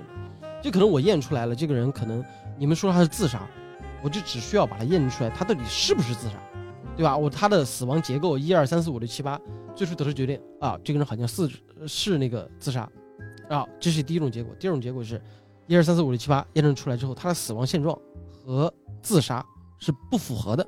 那我给你这个结论之后，你刑警那你就去查喽，到他到底是为什么会自杀或者怎么样的。啊，第三种就是我看上去像是自杀，但是有几个疑惑，这个疑惑就看你刑警要不要追究。所以说，法医在整个凶案的判定上，他是最接近死者，而且比如说像失语者，对吧？法医秦明里面会经常说这样的一句话，就是死者是最能够留下更多信息的人。包括当当时在讲少数少数岭的时候，就说到一个很关键的一个点，就是凶手和死者在临死前的互动，这种互动不管是打斗、对话还是有肢体接触，它一定是最关键的。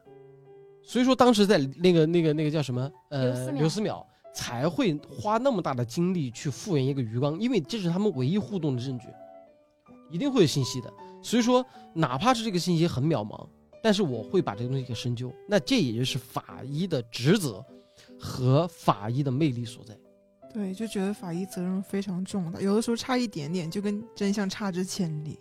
对，对，嗯，所以说这个就是怎么讲呢？就是我们虽然说这不是一个略偏虚构，但是带点真实的。其实说实话，真实的很多时候都没有我们想象中那么跌宕起伏。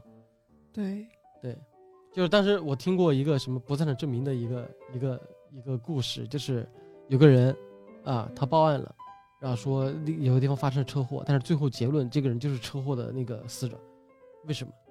啊，这这这个是当时我听到过最猎奇的一个故事，然后后来发现这两个人不是同一个人，就重名儿，啊，不是，就是伪伪伪报案，就是那个先报案的人先说了有个人死了，然后再去把他杀了。对对对对，不是因为因为有那种谋杀，就是一个交通肇事，肇事哦，但是会觉得是有点类似于推理小说剧情的，因为真正的刑警他是很瞧不起所谓的推理小说的对，现在破案都是靠天眼，啊，对然后包括一帧一帧的去搜。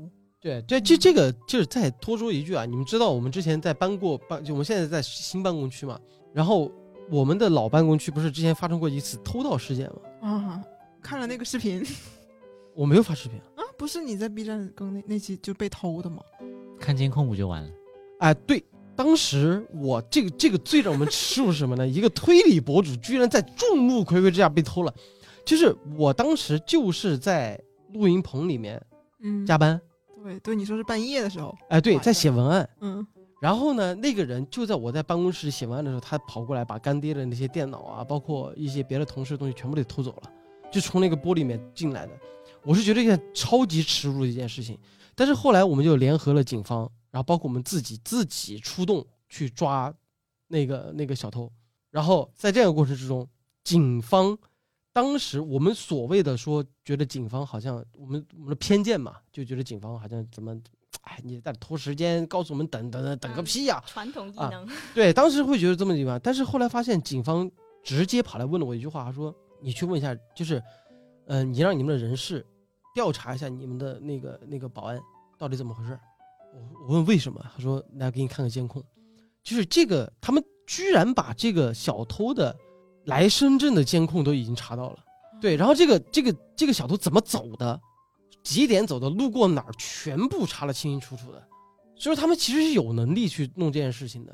然后我再加上我们自己，就真的是莽，很莽，就直接奔着奔奔着去抓，然后跟着那个电脑的定位，然后去的时候发现真的那个好像就是那个人，我们一直把那个人给盯得死死的，还警方来才把那个人给抓住。然后后来上车的时候我还问他，你知道我是干嘛的吗？警民于水啊！对，所以说后来包括我录制点到那个那个扫树岭的时候，不是说二十四小时破凶案嘛？然后很多弹幕说怎么可能，怎么怎么样？但是事实上是真的，要在二十四小时之内要破解一场凶杀案。因为首先第一个啊，就是大家想象中的凶杀案没有大家想的那么复杂，就是因为就因为都是属于激情犯罪，所以说而且现在随着那种验证科技那么发达，天眼技术那么普及，所以说就会让很多人无所遁形。第二个呢是，你想想，一起凶杀案，你往往大了说是一条人命，但是你往小了说，中国全全中国一天得发生多少起凶杀案？你让一个警察为了你这个案子查两三天，合理吗？对吧？他当然是为了就是尽快的破案，尽快的抓到凶手。那上边对下边的指令，那就是二十四小时你必须给我破案，对吧？你不能多少多少方法，因为你还破了这个案子，你马上可能就下一个案子就要来了，而且还不止凶杀，民事纠纷、吉凶、扫黑、毒贩，各种问题都有。所以说这个这个就是大家可能对于刑刑侦工作的一些一些偏差，这也是为什么当时为什么那么喜欢骚鼠令，也为什么这么喜欢这种法医类的，而且是纪实类的一些小说。我想起来有一有一个真实案件，就是你们听没听过那个叫扑克牌杀人？就是在现实，真的就是现实生活里，那个扑克牌杀人，对，有一个有一个乌龙啊，就是很多人当时知道，就是尸体旁边放了一个什么 KJ 啊 KJ 五，然后就就就当时就说哇，死亡留言出现了，啊，这种事只会出现在推理小说里面的，怎么会出现在这儿？啊，就很多人网上就一片，就是警方把这个消息发出来，让网友看有没有什么线索。但事实上就是凶手觉得啊，就是当时他拿抽屉去击打的那个死者，好像是从抽屉里面掉出来的那个扑克牌。对特别搞笑，嗯就是警方问凶手：“你这扑克牌是什么意思？”凶手说：“啥扑克牌啊 对你是不是看了英大吉？对 啊，对，在这里给大家安利一个 UP 主啊，叫殷大吉啊，也是我们就默默神交已久的一个 UP 主。这这个人讲的特特别好，对，包括那个杭州杭州那个老公杀老婆的那个案子？”，也是水用水量破的案是吧？那不这个后来就是不是说他发现在那个那个那个下水道里面那个嘛？嗯，就但是当时很多网友，包括石晨，当时也转发了，就是这个大概率啊，老公杀人的几率特别高，因为他们说密室杀人嘛，回到房间之后就没看到出去过，然后但是人凭空消失了。这个还有个特别玄学的，就是发现这个案件之后呢，就还还没发现，就是还没找到那个凶手的时候，有一个微博网友就是发微博说，我昨天做梦，梦见是老公杀了妻子，然后把他扔在了化粪池。杀掉网友身上。我觉得这个是你们玄学爱好者喜欢的东西啊。就说到玄学，我们之后可以单开一期啊，因为前段时间在那个 ins 上面有一个啊，不是不是 ins，是那个抖音吗？呃 TikTok，国外国对国外那个人，他说他自己一觉醒来穿越到了一个一个特别别的空间啊，这个我们可以之后单单开话题啊。这个话题扯得远了，反正终归结底一句话，就是法医工作者是真正的失语者，这个是一个完全没错的一个话嗯，啊。好了，这个话题扯得远了，来到我们的小兰啊，不是小圆小圆啊，这样啊，接下来到我们的小圆啊。我生气了，请叫我的花名 Circle。有人说你这是你严重不了解你的老板，对，但我但不行，我要保持一致，因为我上一期就已经开始叫 Circle 了那。你叫 Rain 吧。好，来我们的啥什么什么扣 circle 啊啊 circle 啊，好的，今天气死我了，我要发个微博记仇。不是你这边能不能改个中文名字 不行。啊？好，来，嗯，对，我要介绍的这本小说是九版九版不扬的医疗推理小说。看，我们今天都有很多奇奇怪怪的推理类型。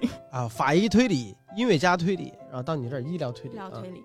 这部它的这个开头是一个大医院，叫天大医院，哎，等会儿，书名叫啥？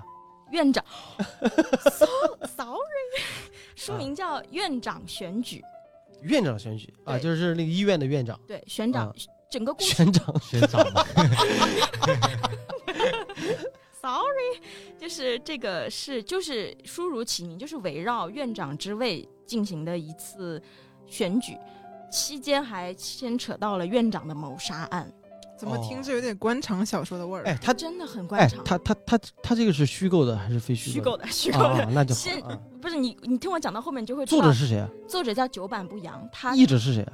译者是杜海清。啊，就久坂不扬，他好像是一直写医疗推理的。他之前有一部作品叫《恶医》，是好像是写癌症的，也如也可能有错，但是他是一直都是写医疗推理题材。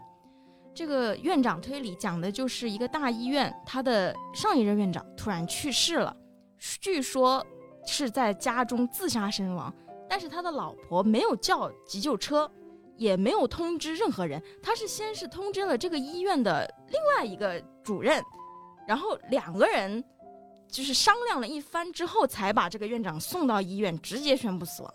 这个事情听着就很蹊跷，但是没有人啊在乎院长的死，因为他们要竞选下一任院长。下任！你们到时候搭搭下枪，嗯啊，这是什么的？对，啊，就是四个副院长开始了为这个院长选举的龙争虎斗，就听到、啊哎，这让我想起了我最近看的那个《扫黑风暴》。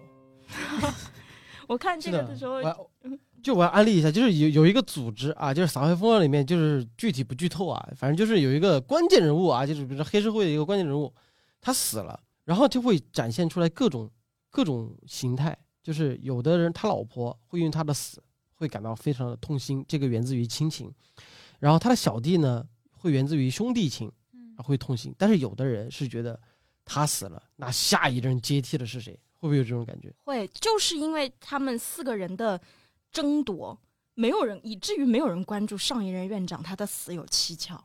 全全书，而且全书大家似乎没有人在乎上一任啊，就他怎么死的我不重要，我重要的是想知道下一任院长是谁。重要的是我要当下一任院长，然后他们就四个人，哇塞，那个办了好几场宴会，宴会中间就是他们四个人丑态百出，其中还有、哎有没有想到那个丹布朗的那个《天使与恶魔感觉很像。嗯我看这本书的时候，这本书其实蛮有意思的，可以推理成分比较弱，是黑色幽默，我觉得是。》？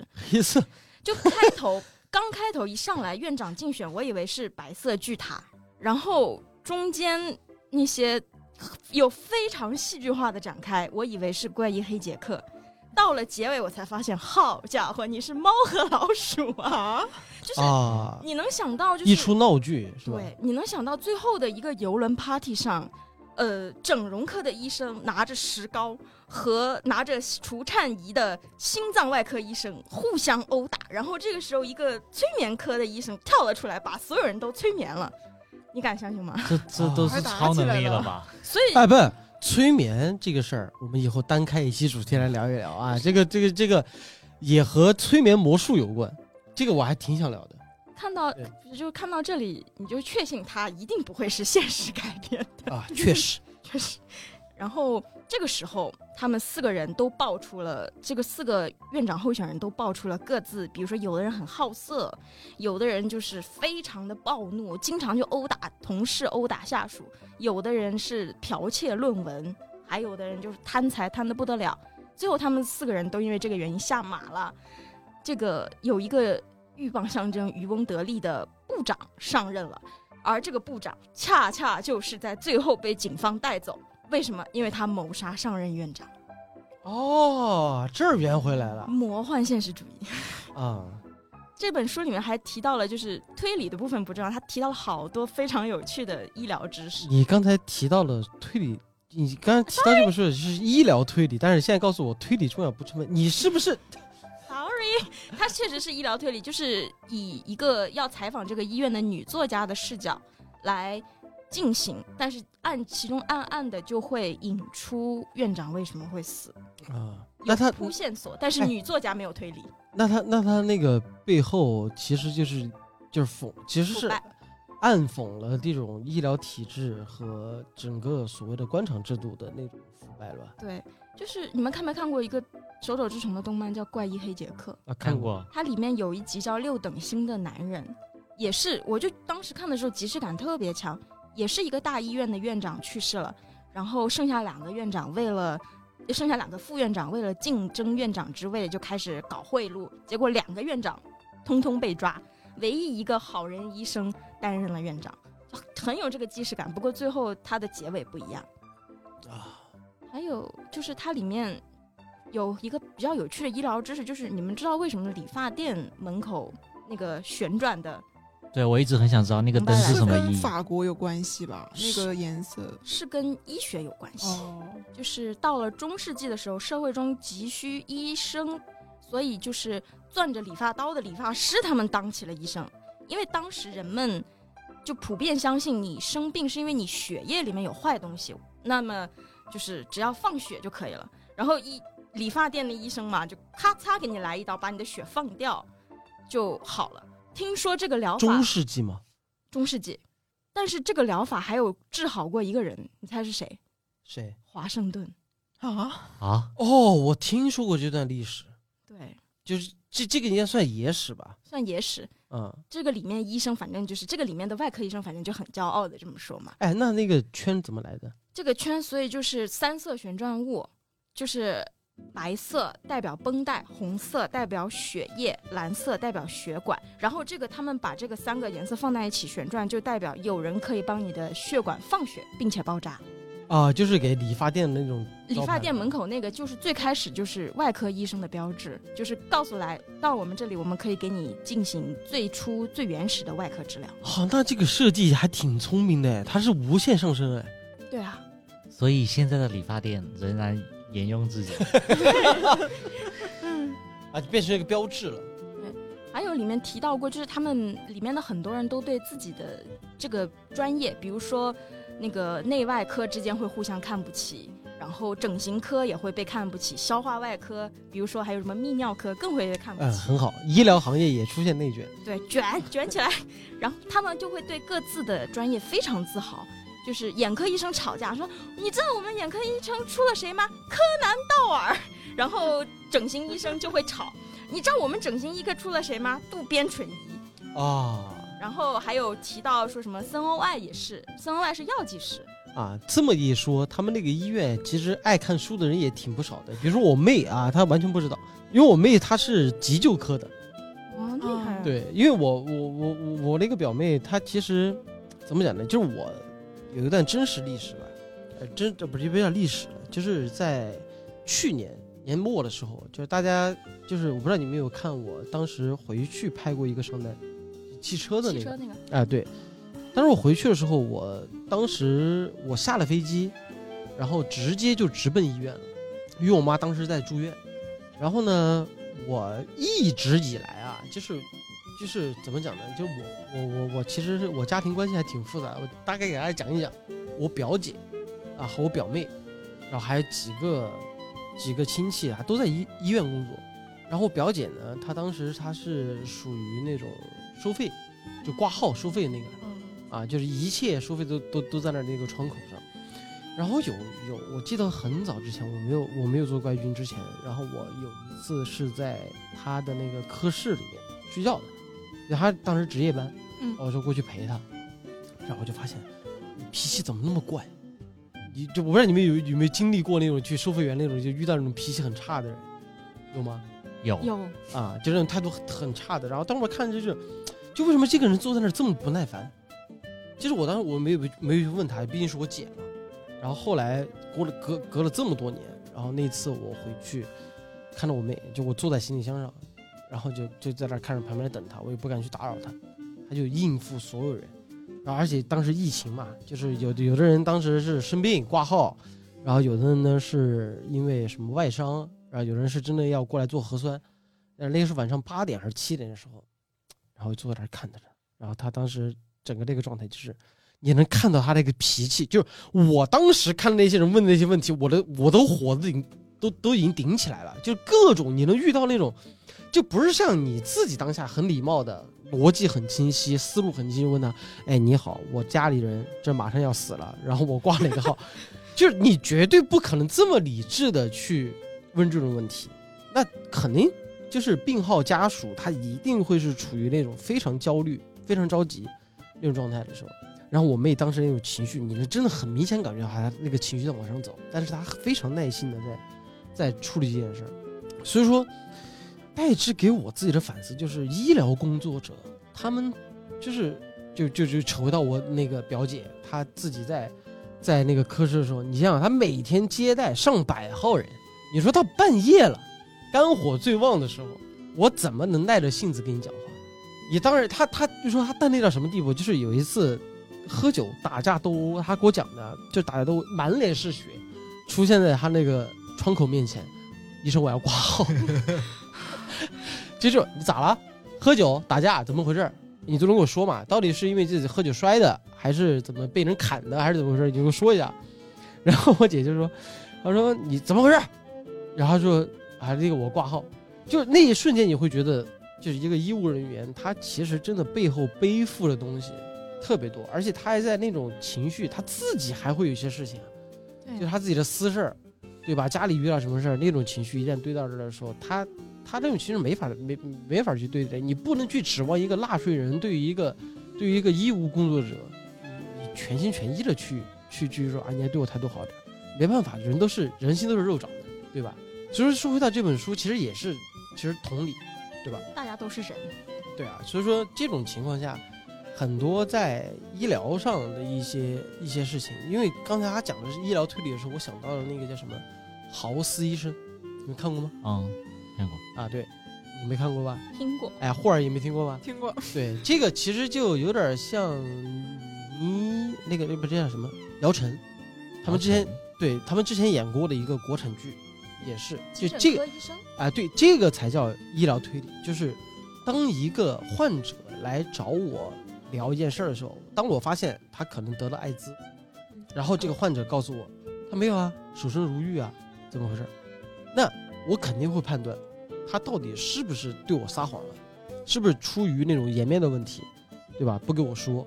那或许他说是真话，那他是怎么得的艾滋的？因为大家知道，其实艾滋并不是因为单纯的性传播，也不是单纯的因为吸毒，对吧？他还可能什么唾液啊，对吧？因为就是手被割破了也会这样，所以说豪斯医生他就会通过推理的手法，然后让这种，呃，去判断推理死者，呃，不是，呃，病患啊，当时是因为什么原因得了这个病，然后可能他自己就比比如说得了破伤风，嗯，但是他病患完全不知道，那他可能就会查到底是怎么回事。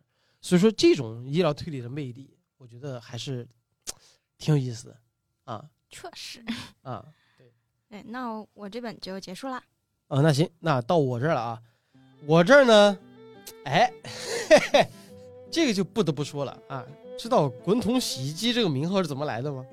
工藤新一知道，我看过啊你的那一对期，点到为 啊，止。对，看过我点到为止的都知道啊。就是今天我们来介绍作者的名字叫新新一，就是星星的星，然后呢新旧的新，然后一叫星星一，啊，这个人是被誉为就是怎么讲呢？F S F 之父，S F 就是科幻。科幻啊，他是好像还是日本推理呃日本科幻小说之一。御三家说是。啊，对，这御三家就分别是那个筒井康隆，然后小小松左京。对，筒井康隆大家都知道，写了那个很多知名的一些作作品，就比如说《红辣椒》，就是那个电影。精明的对，就是金敏的那个电影的原作作者。哎，小松左京呢写过更著名的，我前段时间刚发了微博，《日本沉默》。啊，哦，啊，就是，然后再加上这个新星一，而新星一他最为人所道的一个作品叫《未出来》，就是一个微小说，非常短，这个篇幅短到让让我难以想象。初中课本里有他。对，哎，对，而且他就是怎么讲呢？被动漫迷啊，叫二次元的迷，就工藤新一这个名字怎么来的？就是新星一。啊，致敬他，啊、对。然后因为这个人他的文学的整个的呃贡献和对后人的启发都非常之大，而这次我要介绍的呢，就是他的两本啊，咱们由这个译林出版社出版的关于信息的微小说集。就为什么叫微小说集呢？就是当时我记得这个画面啊，呃，大家都知道，当我在介绍那个点到为止的时候，啊，就说了这个未出来是被录入了中小学的那个，就是我们现在啊，读的教育课本。对课本里面的。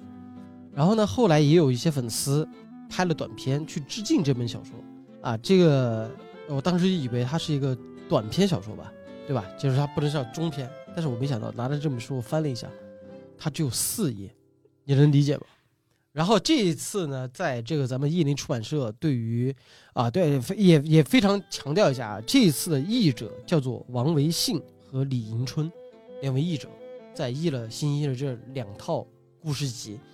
然后他这次的噱头呢，就是说什么反转之王啊，叫做脑洞小说集，啊、脑洞小说集，然后包括欧亨利小说式结尾的这样的一个一个说法啊，就是就是介绍这个。然后我后来把这个小说看了一半吧，就没有看太多，但是我估计啊，就是现在正在收听咱们这个呃电台的朋友，应该听到星期一，那可能想到工藤新一，然后也再深度一点就会想到魏出来。但是他魏出来之后啊，他还写过什么呢？为什么他被誉为 F S 啊，不是呃不是 S S 呃哎哎不不不不不科幻小说，对科幻小说之父，然后在日本的科幻小说之父，然后 S F 的这种机甲的啊，这种科幻设定的这样的一个一个一一个之父，他为什么要达到这样的成就？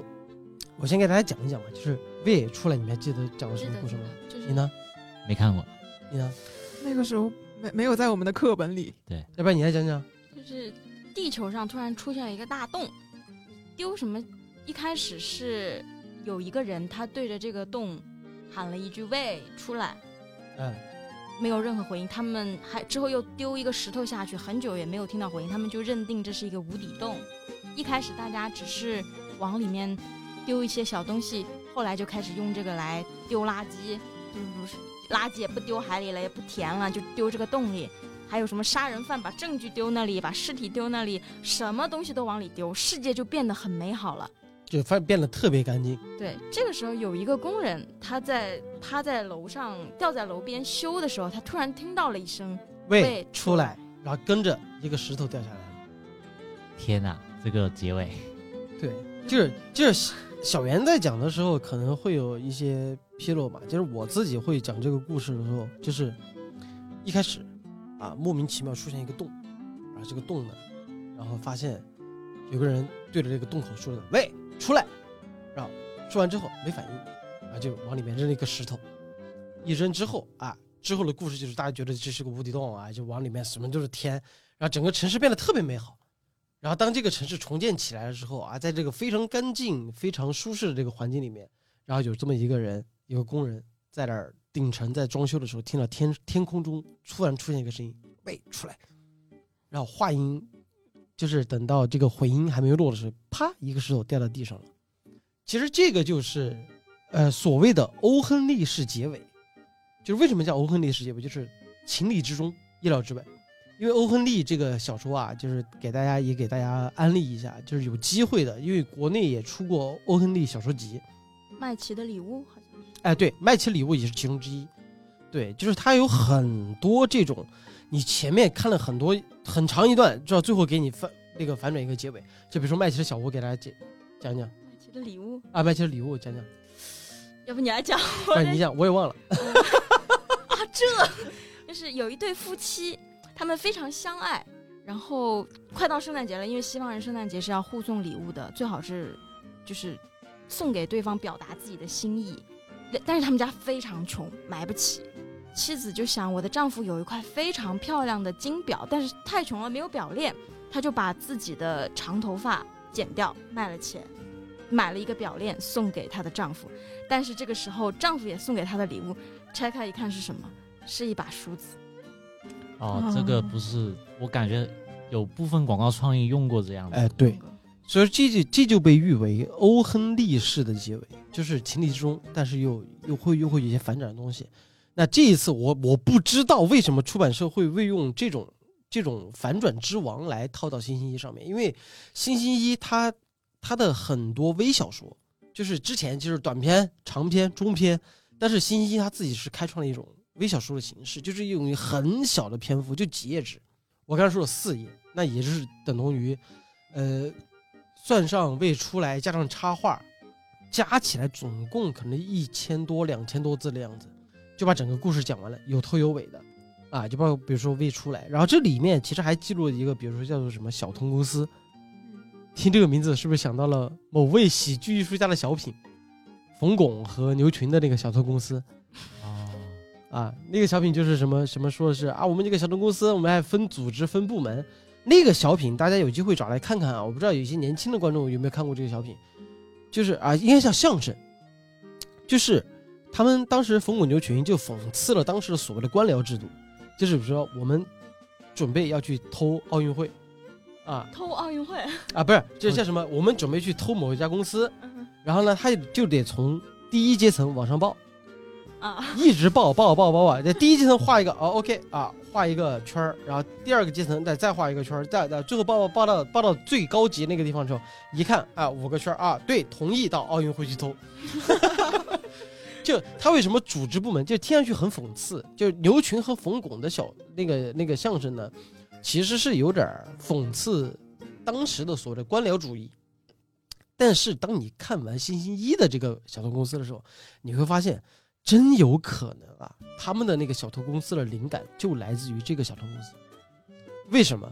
他讲述了一个，就是一个他开篇讲述的是一个小偷公司的普通职员，就说你别瞧不起我们小偷公司啊，但是我们小偷公司是组织非常严密的啊，我们去准备去偷一辆保时捷，我们都需要各种，就等同于他讲的是在前面很短的篇幅讲了，就是我们要偷一个东西，我们需要动用上百号人，就是有个失主丢了车了之后，有目击者对吧？目击者我们的人，第一波来的警察对吧？警察我们的人，拐弯之后盘查出证人，哎，目击证人是谁？目击证人我们的人，啊，就是他最后落点是我们如此之严密的这样的一个小偷公司，啊，这个结构非常之完善，警察绝对会想不到偷一个东西会动用上百号人，啊，确实，但是就接下来就来了，就是就因为这个公司如此之严密的这种组织架构，再加上这种行事作风，就导致了这家公司索然无味。每个人都在自己的各司其职，就是你等于就是就就是就是大公司里面每个人都有自己的岗位，你只要按照我的规划来就行了，非常完美。你没有刺激，既然要追求刺激，对啊，就是你没有任何刺激，然后所以说导致这这个这个通篇就是一个小偷职员的一个独白，就是我今天很郁闷，我觉得今天我工作太无聊了，我想去喝酒，但我喝酒的时候我就发现一个问题，我不能喝多了，为什么呢？因为我喝多了，我就会把我自己公司的秘密给透露出去，所以说我就喝了一瓶啤酒，我就回家了，然后躺在床上，我就在想，我得换工作了。是。对，还他就这么一个故事，很短，非常短，他就把一个计划讲清楚了，然后就他开开开开始给你构建一个特别天马行空的这样的一个社会，然后最后告诉你，原来是无味的、无趣的。然后还有一个故事就是什么呢？就是他们有一个这个这这个名字叫做宇宙来信还是什么？呃，叫呃啊，对，外星美人，就是就是什么，呃，讲了啊，和宇宙沟通特别发达，然后能够通过自己的地球文明和外星文明进行交流了。交流完了之后呢，突然有一天有个人哎连线到了一个外星的一个人，哎，这两个人怎么呢？就是网聊，聊到最后哎开视频，一开视频哎对面觉得哎你挺不错的，哎这边看上去也挺不错的，呃尤其是那男的就说哇这个外星文明的女人怎么长得这么好看啊？就说咱们面个基吧，啊，那面基了说啊！突然有一天啊，这个男的就就是说我们约定啊，几点几分在哪个地方啊，你那个外星飞船降落到我们这儿，安全，我们见个面。好，这个男的就在那等着啊，约定的时间到了，飞船降下来，巨大的一艘飞船，然后在他面前，砰，一只腿，巨大的一只腿搭在面前，然后落在跟着是另外一只腿，砰，巨大的一只腿。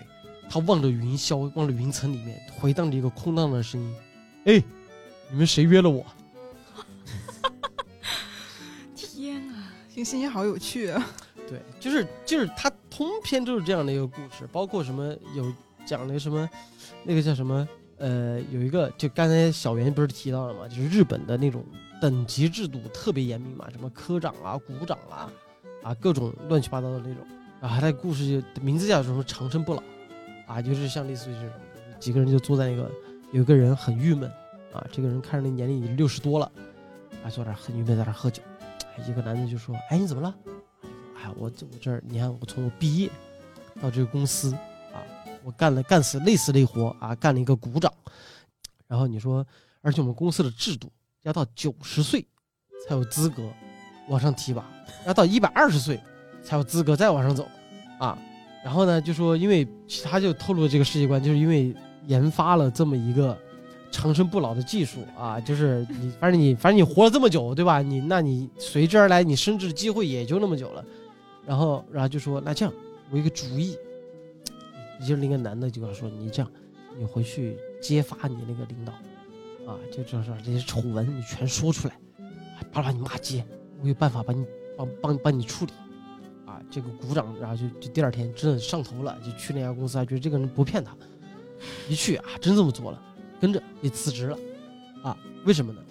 就是因为这个男的，就是他的下属，因为都知道，对，因为都知道要活这么久，唯一能干到上，唯一能干掉上级的方式，就是得让上级主动的或者被强迫的辞职，自己才有机会往上爬。然后后来最后一句意味深长的话就是，等到下一个阶段，就是他现在升股长了嘛，等到搞科长的时候，我们也这么干。很短，非常短，这就是辛星一在他的短篇小说里面这样的一个魅力。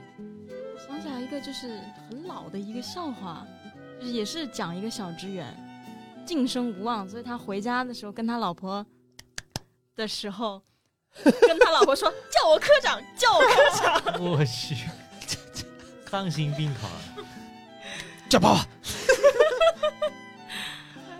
对，就所以说，整个这一套，就这就是星星一所谓在这场小说里面，就是他的这个小小小小说的副标题叫做《星星一脑洞故事集》嘛。对，就是我们一一一直都都都知道啊，这个星星一是工藤新一的那个小说原型，啊，也知道他写过一个未出来，但是他真正的微小说功底是什么样的？这两套小说，一本是未出来，一本是人造美人，就能见真章了。而且这个最好的就是，尤其对于我这种阅读障碍的，非常短，真的太短了，两三页就一个故事，两三页就一个故事，非常之短。这但是我唯一啊，就是唯当我看完未出来这本小说的时候，再看未出来，呃，就是再看那个人造美人的时候，这两本书嘛，我唯一的遗憾就是为什么不出口袋本？你品，你细品。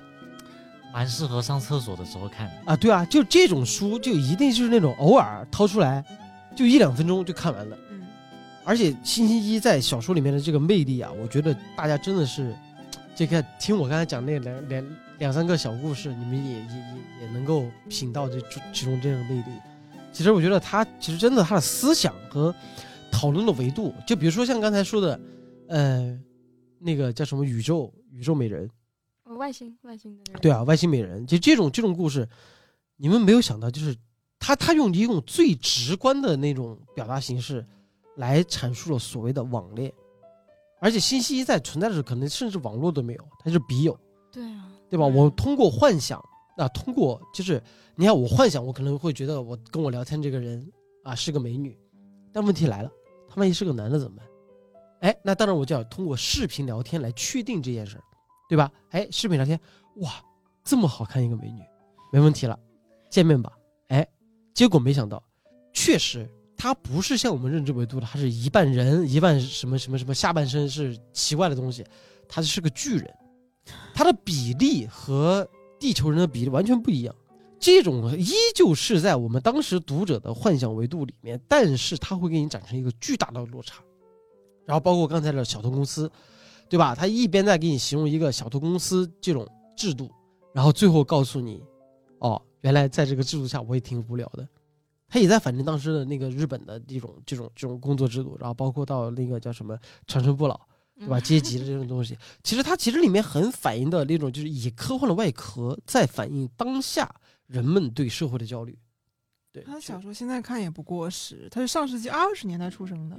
是啊，而且他真的就为什么会会被说什么反转之王、脑洞小说？我真的觉得就是就是像那个未出来那个一样，他给他用一种衔尾蛇这样的一个结构，就是头尾相接，他最后结尾就用了两个字，就是喂出来，啪一个石头掉下来，但是会给读者留下巨大的空白，会让读者觉得哇，未来发生什么事儿，讳莫如深。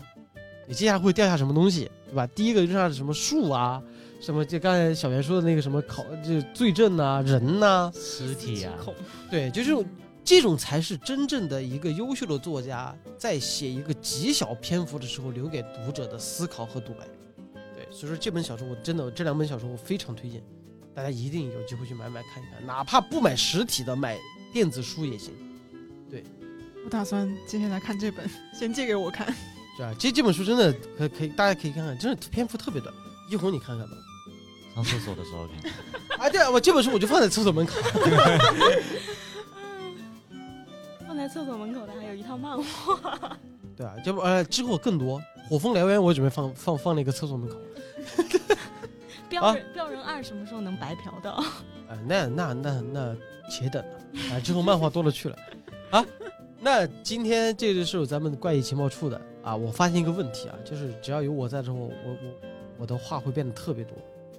嗯，是因为喝酒了吗？那不是，就是你一杯你一口没喝，我这喝没了，你自己续啊。太远了。啊就这个这个，我会觉得就是大家，呃，怎么讲呢？就是以后大家，我发现咱们各个平台上对于怪异情报处的这种评论啊，包括对怪这个电台的，希望大家能多多的留言或者鼓励我们，这样包括对这个怪异电台有什么样的意见，可以多多提出，然后才会让我们更大的进步，好吧？然后今天就是咱们没有别的新闻可以说了，说话摇头没，没了。嗯，没了。啊，那行吧，那我多说两句啊。这个是最后呢，在咱们在今天录制怪异情报处的时候，其实还没到周末，呃，临近周末了。但是我们那个时候已经怪异故事啊的节目点到为止，已经有一期新的已经在上传之中了。然后呢，之后呢，我们的呃在怪异故事上的一些自媒体节目也会陆陆续续的有更多的尽可能在周更情况下给大家见面的一些节目。啊，比如说一红啊、小袁呐、就是一红负责的是点到为止，然后小袁负责的是怪异怪异藏书局。怪异藏书局。啊，对，然后我们的霍尔呢也是负责怪异藏书局的很多东西，然后包括我们的怪异藏书局也有自己的官方微博了，也有自己的这个怪异电台，也有自己的听友群了，所以说大家可以更多的去交流自己看书的一些信息，包括推理的，包括科幻的，包括脑洞大的都可以，然后希望大家多多交流，然后那接下来也没什么好说的。好，那接下来就是我们的结尾的固有环节了。啊！我是怪异君，我是霍尔，我是 Circle 小圆，我是一红，好，我们今天的怪异情报处到此为止，我们下期节目嗯，再见，拜拜。拜拜。拜拜。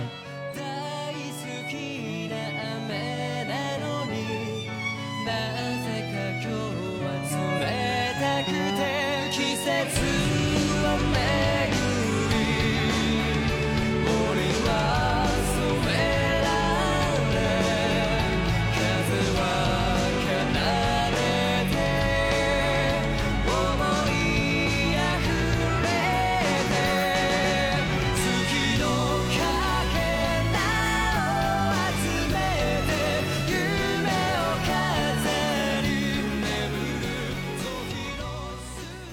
我是怪君，欢迎在各大音频播客平台订阅和评价我们，搜索“怪异电台”即可哟，记得关注哟，拜拜。